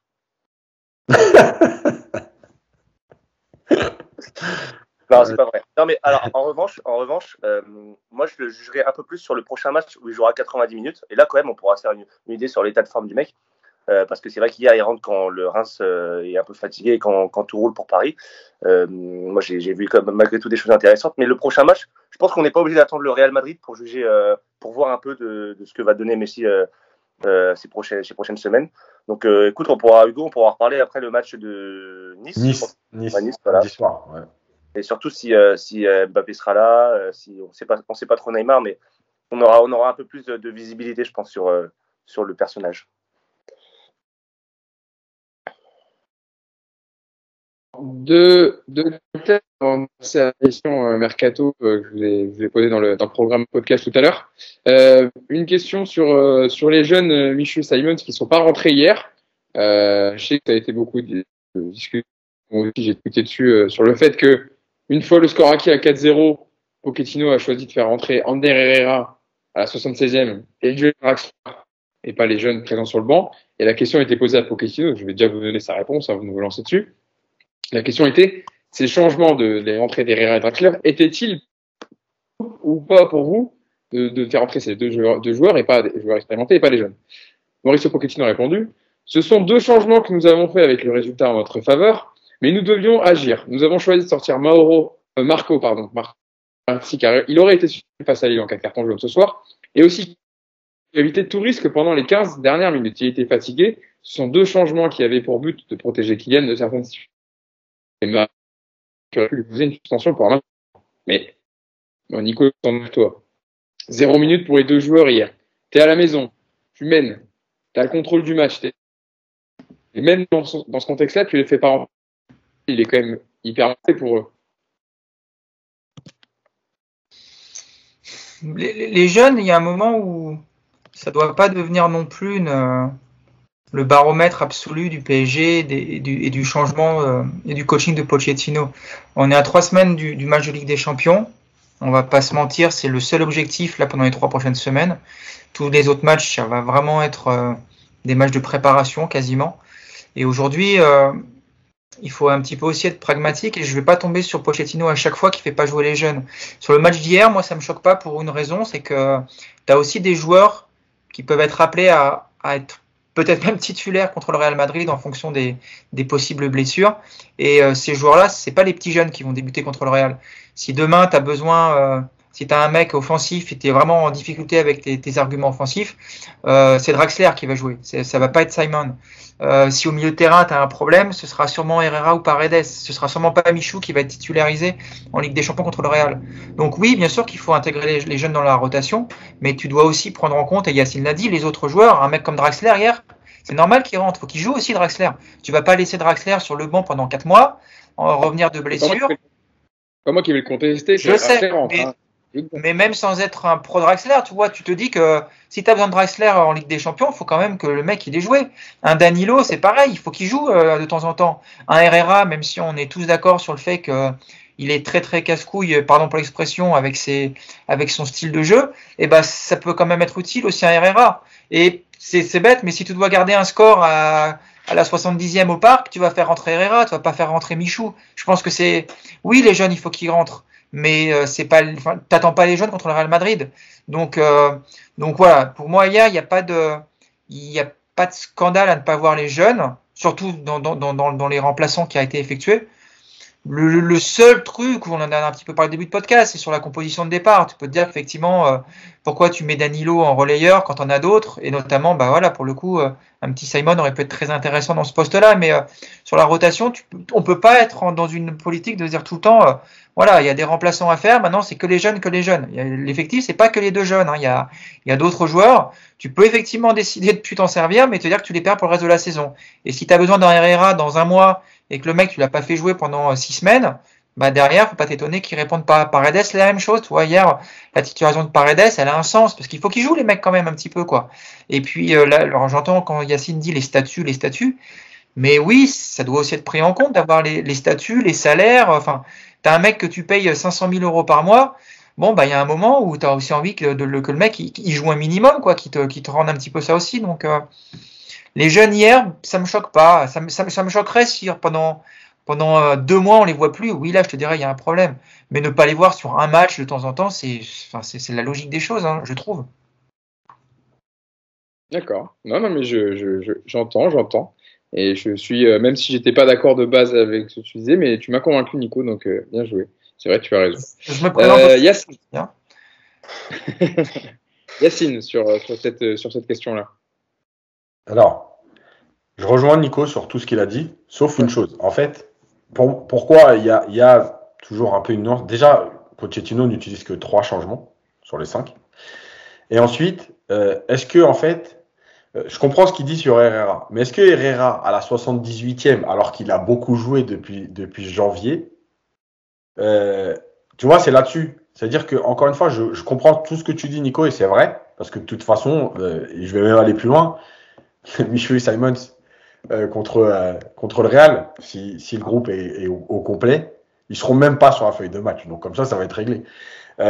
maintenant, est-ce que Herrera, le faire rentrer dans un match où tu mènes 3-0 à ce moment-là quand il rentre, euh, et que euh, il reste 12 minutes, est-ce que c'est pas plus intéressant de donner là du temps de jeu à un jeune plutôt qu'à Herrera? Draxler, c'est son, entrée, elle, s'explique parce qu'il revient de blessure, ça fait deux mois qu'il n'a pas joué, euh, voilà, il a besoin de reprendre, ça s'explique.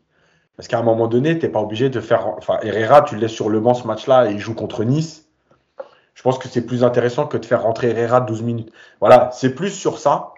Euh, parce que tu es dans une bonne spirale, entre guillemets, avec les jeunes, voilà, qui apportent ce qu'ils peuvent, ils rentrent. Voilà. Après, je rejoins tout à fait Nico sur le reste, c'est-à-dire qu'effectivement, de toute façon, Michu et Simon, s'ils seront pas sur la feuille de match contre le Real, sauf évidemment euh, catastrophe, bah, au PSG, on peut, peut rien prévoir. euh, effectivement, les statuts, voilà, moi c'est juste là-dessus. Est-ce que, voilà. Et est-ce que tu peux pas donner, par exemple, à un moment donné, 10 euh, minutes ou 8 minutes à Michu? Euh, Voilà, tu le fais rentrer à la 83e, il y a 4-0. Voilà, c'est des petits messages que tu envoies. Tu pas tout le temps obligé d'être dans la rigidité de dire euh, moi je m'en fous, je prépare le Real, les mecs seront là, eux je les calcule pas. voilà, c'est des petits trucs. Voilà, c'est juste ça. Après, moi non plus, je trouve pas que c'est un scandale. Je dis juste que voilà, le message n'est pas forcément le, meilleur. Non, mais comme d'habitude, moi je pose la question, il n'y a pas de. chacun donne son avis, mais. Alors désolé Nico, je suis redevenu d'accord avec mon argumentaire début grâce à Yacine. Moi aussi. Yacine aussi m'a convaincu. Je ne suis plus d'accord avec non, en, vrai, non, mais il y a, y, a du, y a du vrai dans ce que vous dites les deux, et je, voilà, c'était mon avis global de base, c'était Ok, il faut donner euh, du temps de jeu à certains qui sont, qui sont en capacité de jouer contre le Real et qui auront plus de chances de jouer que des jeunes. Mais hier, est-ce que c'est opportun de faire entrer Herrera dans un match au parc où tu gagnes 3-0 et de le faire jouer 10 minutes Ça peut lui faire du bien à la tête et il comprendrait peut-être. Voilà, ça peut mais par rapport à leur bonne performance aussi, il est récompensé pour ça. Voilà. Clément, je te laisse euh, euh juger arbitrer de ces. Non, mais ça va être, ça va être super court. Moi, je, je, suis à 100% d'accord avec Nico. Euh, c'est ce que je comptais dire en plus de base, donc il a, il a, il a même mieux dit les choses que moi. Et euh, tu dis, tu dis hier 10 minutes Herrera, bah imagine tu fais rentrer, euh, c'est pareil, hein, moi je peux tourner le truc dans tous les sens. Si tu fais rentrer euh, Michu à la place d'Herrera, tu le mets dans le état d'esprit Herrera après. Ça veut dire que tu, dans sa tête, il peut totalement être déclassé dans la hiérarchie il a l'habitude de jouer titulaire et de jouer beaucoup de matchs. Là, pour 13 minutes au parc contre Reims, je pense pas que ça changera quelque chose dans sa tête. Euh, malgré tout, malgré tout, l'échéance que tu prépares, c'est le Real Madrid. Euh, faut que tu sois dans l'optique Real Madrid. Je pense que les, jeunes ont eu leur chance ces dernières semaines. Euh, ils rejoueront plus tard. Euh, là, tu n'as que trois matchs avant le, match de Ligue des Champions. Tu as un groupe de 14, 15, allez, 17 joueurs à mobiliser à 100%. Il faut que ces 15, 16, 17 joueurs à qui tu feras appel euh, soit mobilisés à 100%. Et euh, Michu et Simons, je, les aime beaucoup, mais ils seront pas dans ils, seront, pas dans ces 16-17 joueurs euh, du Real Madrid, alors que Herrera, Draxler, euh, ils peuvent l'être. On l'a vu avec Draxler l'année dernière à Barcelone où il a fait une entrée décisive. Moi, je l'aurais même mis hier à la place de Danilo en relayeur. Je sais pas trop pourquoi il l'a pas mis, mais c'est mon avis personnel. Et, et, voilà. Donc non, non, je suis complètement d'accord avec avec Nico. Il faut que des mecs comme ça rentrent et du temps de jeu. Mais le problème, c'est que Nico n'est plus d'accord avec lui-même. Donc, moi, je suis d'accord avec le Nico euh, qui maintient ses convictions. Parce ouais, qu'il le parti adverse. Je, je suis d'accord avec moi, mais je suis aussi d'accord avec Yacine sur la fin. C'est-à-dire que j'avais occulté le côté euh, trois remplaçants, il y en avait deux. Effectivement, tu pouvais laisser rentrer 10 minutes euh, à la place d'un Paredes, tu pouvais effectivement lancer Michu, et puis tu pouvais effectivement lancer euh, lancer le petit Simon sur les aussi sur 5-10 dernières minutes. J'avais oublié ce, côté-là. Donc, je suis d'accord avec ce que j'ai dit, mais pas tout. En fait, Nico, mais je suis complètement d'accord avec Clément. Nico est d'accord avec Clément, qui est d'accord avec Nico, qui est d'accord avec Yacine. C'est assez simple. Hein. C'est pas compliqué. Ça. Ok, les schizophrènes. On va passer à. On va passer à un autre joueur euh, avant de, terminer sur la petite, petite page mercato. Sur Nuno Mendes, parce que j'en ai parlé tout à l'heure, on a, on, a, on, a on, a, a parlé d'autres joueurs et d'autres débats euh, d'autres thèmes sur le match. Mais j'aimerais quand même parler de lui parce que on a parlé de cette défense à 5 que, que n'a pas mis en place hier, qu'il est, il a joué dans un rôle de piston au Sporting. Hier, il était dans une défense à 4. On le sait, il a des difficultés défensives. Mais là, hier, il n'a pas été trop mis en difficulté parce que Reims n'a pas beaucoup attaqué. Mais là, hier, on a vu euh, Yacine dans ses qualités euh, de, latéral explosif, tranchant. Euh, hier, on l'a vu, sa, sa spéciale, le râteau accélération qu'il a fait deux fois dans le match, qui a été, très bonne. Et c'est vrai qu'il fait un, très bon année 2022, euh, Yacine. Est-ce que aussi c'est parce que on attaque moins côté droit à l'absence d'Akimi qui est à la canne et que du coup il a plus de ballons aussi à jouer euh, Nuno Mendes? Euh, bah, Il y a deux raisons. La première, c'est que depuis qu'il n'y avait pas euh, tout le monde, Messi, Di Maria, Neymar en même temps, bah, on a plus joué avec les latéraux en, en quatre matchs en janvier que sur cinq mois entre août et, décembre. Et la deuxième chose, c'est que euh, bah, je vais faire court de toute façon, parce que ça, confirme tout ce que je dis depuis le début. Cette équipe est faite pour jouer haut. Et on voit bien qu'il a quand même une qualité de centre. Euh, on l'a vu contre Lyon, on l'a vu là hier, on l'a vu contre Brest. Franchement, il a une qualité de centre euh, assez exceptionnelle. S'il a des lacunes défensives, bah, à un moment donné, il va jouer plus haut. Euh, voilà, donc, alors à 4 ou à 3, ça c'est un autre débat. Mais, mais mets ton bloc là-haut parce que tu vois bien quand même qu'il est, il est capable d'apporter. Alors, il est encore un peu brouillon euh, sur certaines prises de balles. Tu as l'impression que des fois, il improvise. J'ai une action dans la tête en premier mi-temps où il fait un contrôle. Je crois qu'il veut percuter, il rentre à l'intérieur, il veut donner à Verratti. Finalement, le, le, le Rémois s'écarte. Et tu sais, il est dans l'improvisation, euh, tu vois, genre, bon, bah ok, vas-y, ça s'ouvre, j'y vais, j'y vais, j'y vais. Donc, il est encore un peu foufou. Tu vois, il est moins, par exemple, cohérent que Bernat. Bernat, tu sens que quand il prend le ballon, euh, c'est réfléchi, il prend appui, c'est. Voilà, ouais. Plus cérébral, euh, c'est Bernat, et puis voilà, plus, plus Voilà. Par d'expérience. contre, franchement, il a de grosses qualités de percussion, il est capable d'éliminer et il a une vraie qualité de centre. Voilà, encore une fois, c'est dommage de se priver de ça. Euh, voilà, et oui, je le trouve mieux depuis, depuis janvier, je le trouve déjà un peu plus, ouais, un peu plus structuré, même s'il a encore un peu période de folie, mais il est un peu plus structuré, donc il est en progression, c'est très bien. C'est vrai que Clément, non, mais pour, on peut se Bernat, euh, Yacine le disait tout à l'heure dans le podcast, j'ai entendu que Bernat avait du mal à revenir du, Covid. Euh, c'est bien d'avoir euh, ce jeune-là qu'on a pris en fin de mercato, euh, 19 ans, qui voilà est là parce que Kurzawa maintenant voilà regarde les matchs de chez lui en attendant peut-être de partir. Donc heureusement qu'on a Nuno Mendes qui commence à, progresser, à vraiment s'imposer au Paris Saint-Germain parce qu'on le voit toutes on voit toutes ses qualités très intéressantes. Et euh, c'est pour le coup, c'est un poste où on est, on est bien, parce qu'on a deux, deux joueurs de, de très haut niveau. C'est assez rare pour, euh, pour être euh, souligné. Et non, non, c'est bah, Yacine l'a bien décrit. Il a, du, feu dans les jambes, et c'est vrai que ça fait du bien, parce que c'est encore une fois, ça rejoint un peu tout, tout ce qu'on décrit de cette équipe, qui manque parfois de mouvement, de mobilité, de, de percussion. Et lui, il apporte ça. Il apporte, et en plus, avec son âge, il apporte un, c'est un bol d'air frais en fait quelque part sur, sur le côté. Pour ce qui est de l'aspect défensif, moi, je me souviendrai toujours de la première saison de Juan Bernat, où tout le monde le critiquait sur son aspect défensif. Et moi, je, moi, je me rappelle, ça m'avait pas marqué à l'époque. Je trouvais ça assez injuste. Euh, euh, certes, c'était un latéral qui montait beaucoup. Euh, C'était Thomas Tourel, je crois, à l'époque, l'entraîneur. Donc, forcément, il s'exposait. Mais moi, pour moi, ça faisait partie du, deal et du contrat, quelque part. Et Nuno Mendes, ça m'a pas trop marqué, ses défaillances défensives. Tu, tu vois, je l'ai presque plus vu chez Hakimi. C'est marrant, mais alors après, on perçoit tous les matchs différemment. On a tous, euh, quelques fixations, etc. Moi, ça m'a pas trop marqué, ou en tout cas pas, de manière euh, assez majeure pour le moment. Euh, donc là-dessus, je ne tiens pas à rigueur. Après, la question, ça va être de voir, quand Bernat reviendra, qui, jouera, qui jouera dans cette équipe. Est-ce qu'il va privilégier l'expérience de Bernat contre le Real, s'il peut jouer, ou la, la fougue entre guillemets de Nuno Mendes, qui sera peut-être un peu plus en forme physiquement?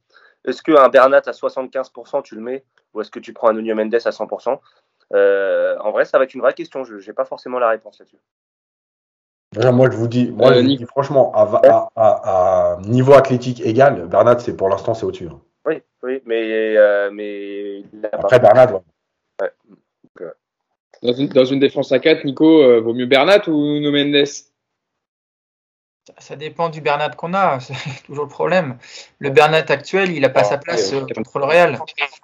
Euh, Bernat, euh, c'est vrai qu'au niveau intelligence de jeu, au niveau, euh, au niveau placement, même au niveau offensif, il est beaucoup plus structuré que, que, Nuno, Gomez, que Nuno Mendes, pardon. Mais on n'aura pas un Bernat à 100% dans trois semaines, j'y crois pas. Il est vraiment en difficulté cette saison pour revenir. Et euh, à mon avis, ça, ça va vite être tranché de, ce côté-là. Après, Clément, euh, les, lacunes, euh, les lacunes de Nuno Mendes, elles sont quand même assez énormes au niveau placement, au niveau position du corps.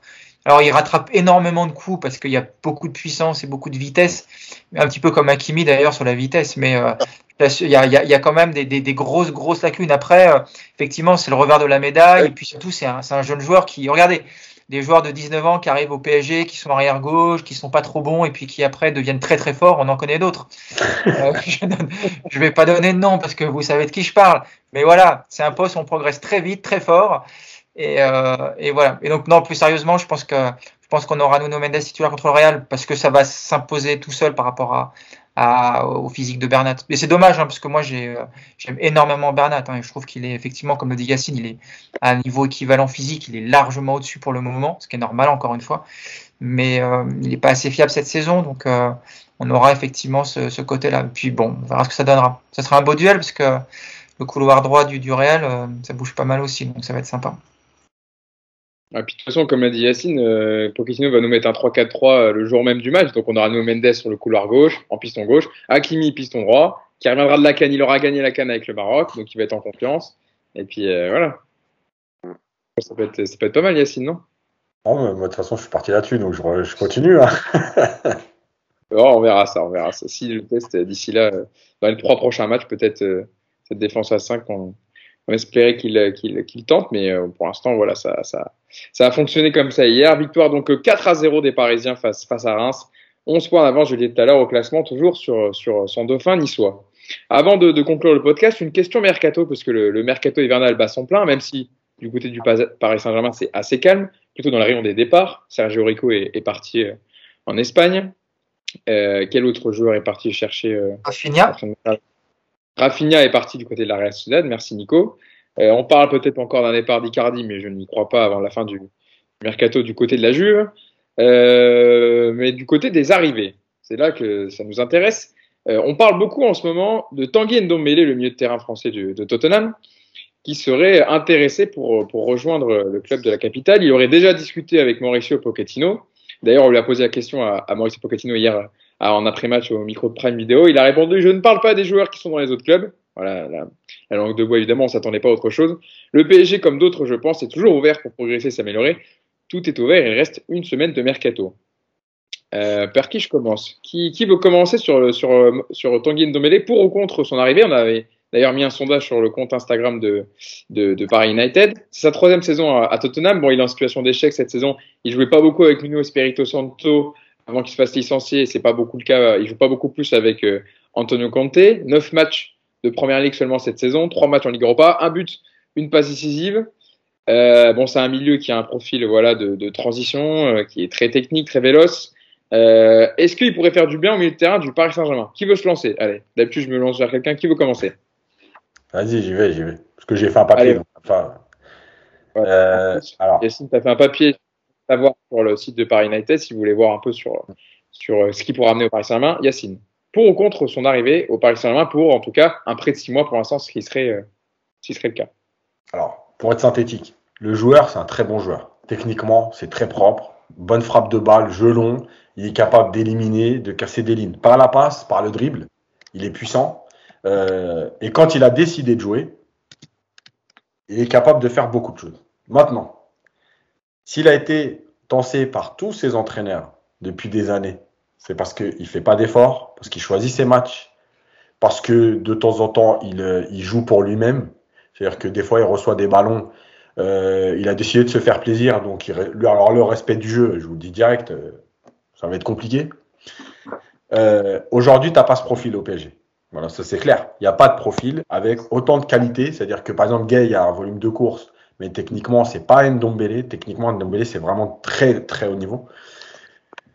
Maintenant, honnêtement, dans le genre feignant, dans le genre, je reviens euh, dans ma région de, où j'ai grandi et, euh, et, les potes et compagnie. Bon voilà. Je pense que moi, je vous dis encore une fois, c'est quand je dis ça, parce que je l'ai dit pour Pogba, je le dis pour Ndombele, quand je dis ça, je veux bien que les gens comprennent que c'est pas un jugement sur le joueur. C'est que j'ai connu beaucoup de joueurs qui ont été professionnels, qui ont grandi en région parisienne. J'en connais encore. Je sais comment ça se passe. C'est très très compliqué à gérer. Euh, déjà quand ils sont en Angleterre, c'est compliqué à gérer parce qu'il y a plein de mecs qui viennent ou quand ils sont à l'étranger. Mais ils peuvent pas être là euh, pendant six mois d'affilée. Là, ça va être du non-stop. Voilà. C'est très dur à gérer. Moi, j'ai un doute sur euh, l'investissement et la régularité du joueur, pas sur ses qualités de footballeur, encore une fois. Euh, Rappelez-vous, quand il est à Lyon, euh, il n'est pas tout le temps bon, il est même pas souvent bon. Par contre, il choisit ses matchs, et notamment le PSG, où il a souvent fait des très bons matchs, où il a, où il a fait très très mal au milieu parisien, euh, tout seul. Voilà. Ouais. Le footballeur, oui. Additionné à l'environnement parisien, le, moi perso, c'est le, le clubber, le nighter, c'est non. On rappelle, hein, il est né à Longjumeau dans le département de l'Essonne, donc il est de la région Île-de-France, Tanguy Ndombele. Euh, Nico, Tanguy Ndombele, pour ou contre? Bah, Je comprends ouais, pas Yacine parce qu'il nous explique que c'est un joueur qui donc choisit ses matchs, euh, qui court quand il a envie, euh, qui aime bien jouer que pour sa gueule et qui respecte pas le jeu. il a un environnement super nocif eh ben, il est ultra PSG compatible, au contraire, j'ai envie de dire. mais viens, Tanguy, viens, la, porte est grande ouverte, tu vois, mais il va, il y a aucune adaptation, en gros, il va être euh, intégré en, une semaine, quoi. Donc, euh, moi, c'est un grand oui, évidemment. Euh, je partage plus sérieusement les, réticences de, de Yacine sur ce côté-là. Après, sur le joueur en lui-même, c'est effectivement, euh, déjà, c'est un profil qui n'existe pas au sein du PSG, c'est très important. On n'a pas de joueur comme ça aujourd'hui. Euh, c'est un très, très, très, très bon joueur en qualité intrinsèque. qui a effectivement, euh, il, peut vraiment regarder le très haut niveau sans, sans, sans souci. Maintenant, effectivement, il est en échec à Tottenham, c'est pas pour rien. il en a il a eu du mal avec tous les entraîneurs qui sont passés par là, mais le potentiel il existe. Et puis j'en veux pour preuve que même, même avec Mourinho, ça s'était pas super bien passé et, Mourinho aimerait bien le récupérer à la Roma. Donc c'est que quelque part euh, la qualité du, footballeur, elle est connue. Euh, moi, je vais quand même dire que c'est un grand oui parce qu'il n'y a aucun risque à le faire venir six mois. Voilà. Si tu me dis qu'il y a une option d'achat automatique euh, de 50 millions d'euros, je vais dire bon bah oula, c'est dangereux, on s'arrête tout de suite. Maintenant, si c'est un prêt acceptable pour le PSG où tu ne prends par exemple que le salaire en compte et puis, ben, au bout de six mois, s'il a été bon, tu le gardes. S'il n'a pas été, pas été bon, tu peux le renvoyer chez lui à Tottenham. J'ai envie de te dire, il est où le risque aujourd'hui, quoi? Il n'y a pas de, il y a pas de risque majeur. Et puis, euh, et puis, s'il doit choisir ses matchs et qu'il choisit justement d'être bon contre le Real, bah, pourquoi s'en priver? Donc, euh, ouais, moi, je le, je le fais venir sans trop, sans trop hésiter, sans, sans trop hésiter, franchement. Clément, surtout que, Mauricio Pochettino connaît le joueur parce qu'il l'a eu euh, à Tottenham avant de, avant de partir. Alors on parle aussi possiblement parce que ça ferait du monde au milieu de terrain, Clément. Il y aurait peut-être embouteillage. Donc on parlait d'un échange avec. Alors d'un côté il y a eu Van Aldoum cité, ensuite il y a Leandro Paredes qui ne voudrait pas euh, rejoindre Tottenham, pas en tout cas maintenant. Euh, Clément, comment faire? Paredes avec Conte. Ça veut dire que Conte accepterait de prendre Paredes. il veut pas ah, d'être il veut pas d'être non mêlé, mais il prendrait Paredes. Ouais, dans, le vestiaire, c'est plus simple, dans le vestiaire, c'était plus simple d'avoir un Paredes qu'un Ndombele. Hein. Euh, je sais pas, mais en tout cas, si Paris fait ça, alors là, j'avoue, hein, grand, grand, grand respect celui qui arrive à faire prendre Paredes à compter. plus, sérieusement, euh, bah, ils ont tout dit sur la qualité intrinsèque du joueur. On a, on a tous vu euh, et à Lyon et à Tottenham. mais moi, j'ai pas, pas envie de tester le, combo Ndombele Île-de-France. voilà, Yacine l'a très bien expliqué. Il a même écrit un livre dessus et, et on a, a tellement d'exemples, en plus c'est affligeant, enfin, c'est vraiment un truc, moi j'ai pas envie de tester, et j'ai d'autant moins envie de le tester qu'on on a quand même une institution PSG et un vestiaire assez fragile, euh, ça peut partir en sucette à tout moment. On n'a pas non plus des modèles d'exemplarité dans le vestiaire euh, en termes de professionnalisme, d'investissement et tout. Là, franchement, on accumule quoi. On se met, tu vois, on a déjà des poids sur les pieds, bah là, on, se met, on se met des boulets quoi.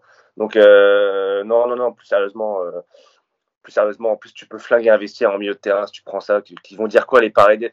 Mais de rien, on peut dire ce qu'on veut, hein, mais on a des mecs, des Paredes, des, des, euh, Herrera qui sont bien intégrés, ils sont tous potes là-dedans et tu peux, tu peux tu, en, franchement, tu peux tuer investir en faisant des trucs comme ça.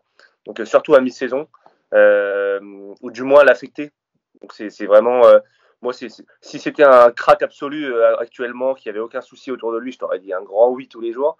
là, franchement, c'est tu as plus de chances de, te, de, t'attirer des problèmes que des solutions.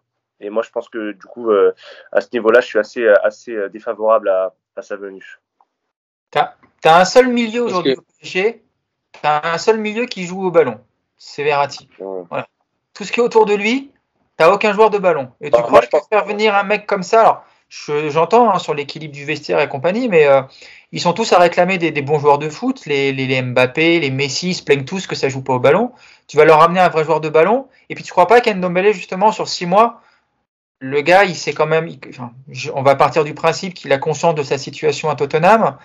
Est-ce que Ndombele, justement, sur ces six mois-là, euh, tu vas pas récupérer un joueur euh, ultra, ultra volontaire, ultra motivé, et puis on avait eu ça avec euh, un peu avec Keane. Regarde, Keane, ça se passait pas super bien à Everton, il jouait pas super bien. Le gars, il arrive à Paris, euh, il n'y a eu aucun souci avec un mec comme Keane, tu vois. Keane, il est. Ouais. Je sais pas. C'est peut-être pas, la, même mentalité. Peut-être pas la même mentalité que, que Ndombele non plus. Il y a aussi, tu parlais tout à l'heure, Nico, il y a quand même, euh, j'ai vu apparemment Kylian Mbappé et Presnel Kimpembe, qui le connaissent, qui l'ont côté en équipe de France aussi, qui poussent pour que Tanguy Ndombele vienne au Paris Saint-Germain. Donc, euh, on, sait, on sait très bien, enfin, on parle des fois de temps en temps, on a Nasser Khalafi, ils sondent un peu le vestiaire pour savoir s'il faut venir un joueur ou pas.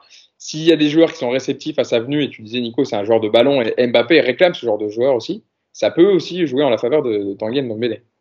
Yacine bah, En fait, c'est ce que je voulais dire, parce qu'en fait, il faut savoir que Ndombele, il est quand même sur les tablettes du PSG depuis maintenant trois ans.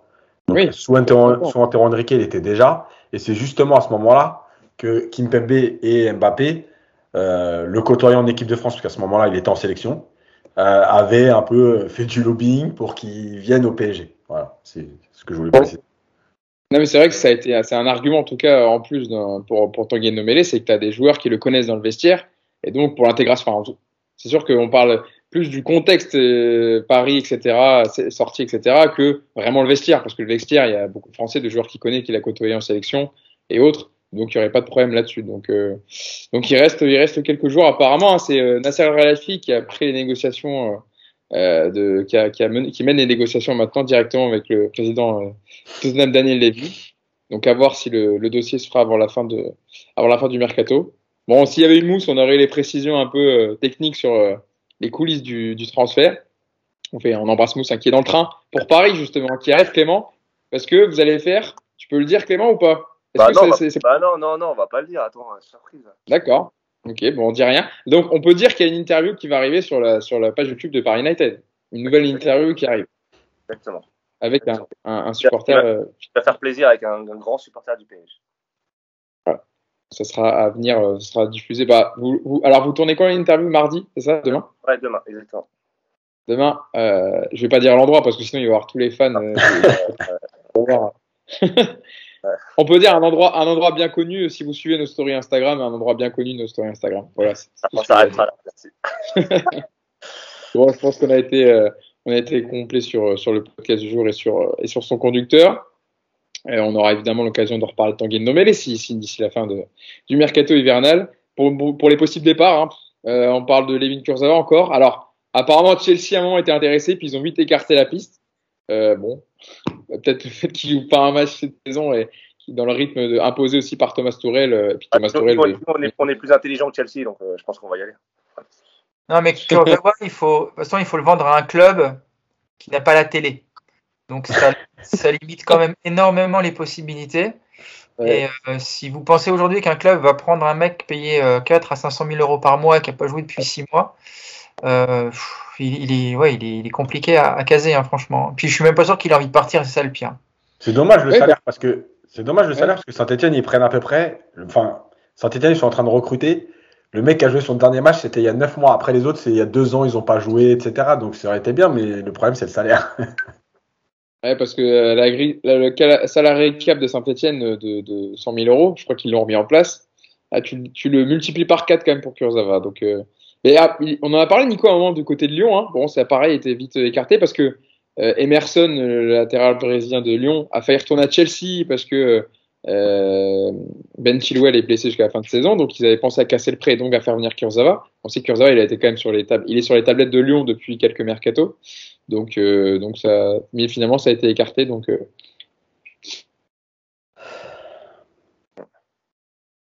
il est même plus sur les feuilles de match. C'est incroyable quand on en parle il est même plus sur les feuilles de match. C'est, euh, il a disparu des, des, écrans radars. Il est pas blessé, on est d'accord?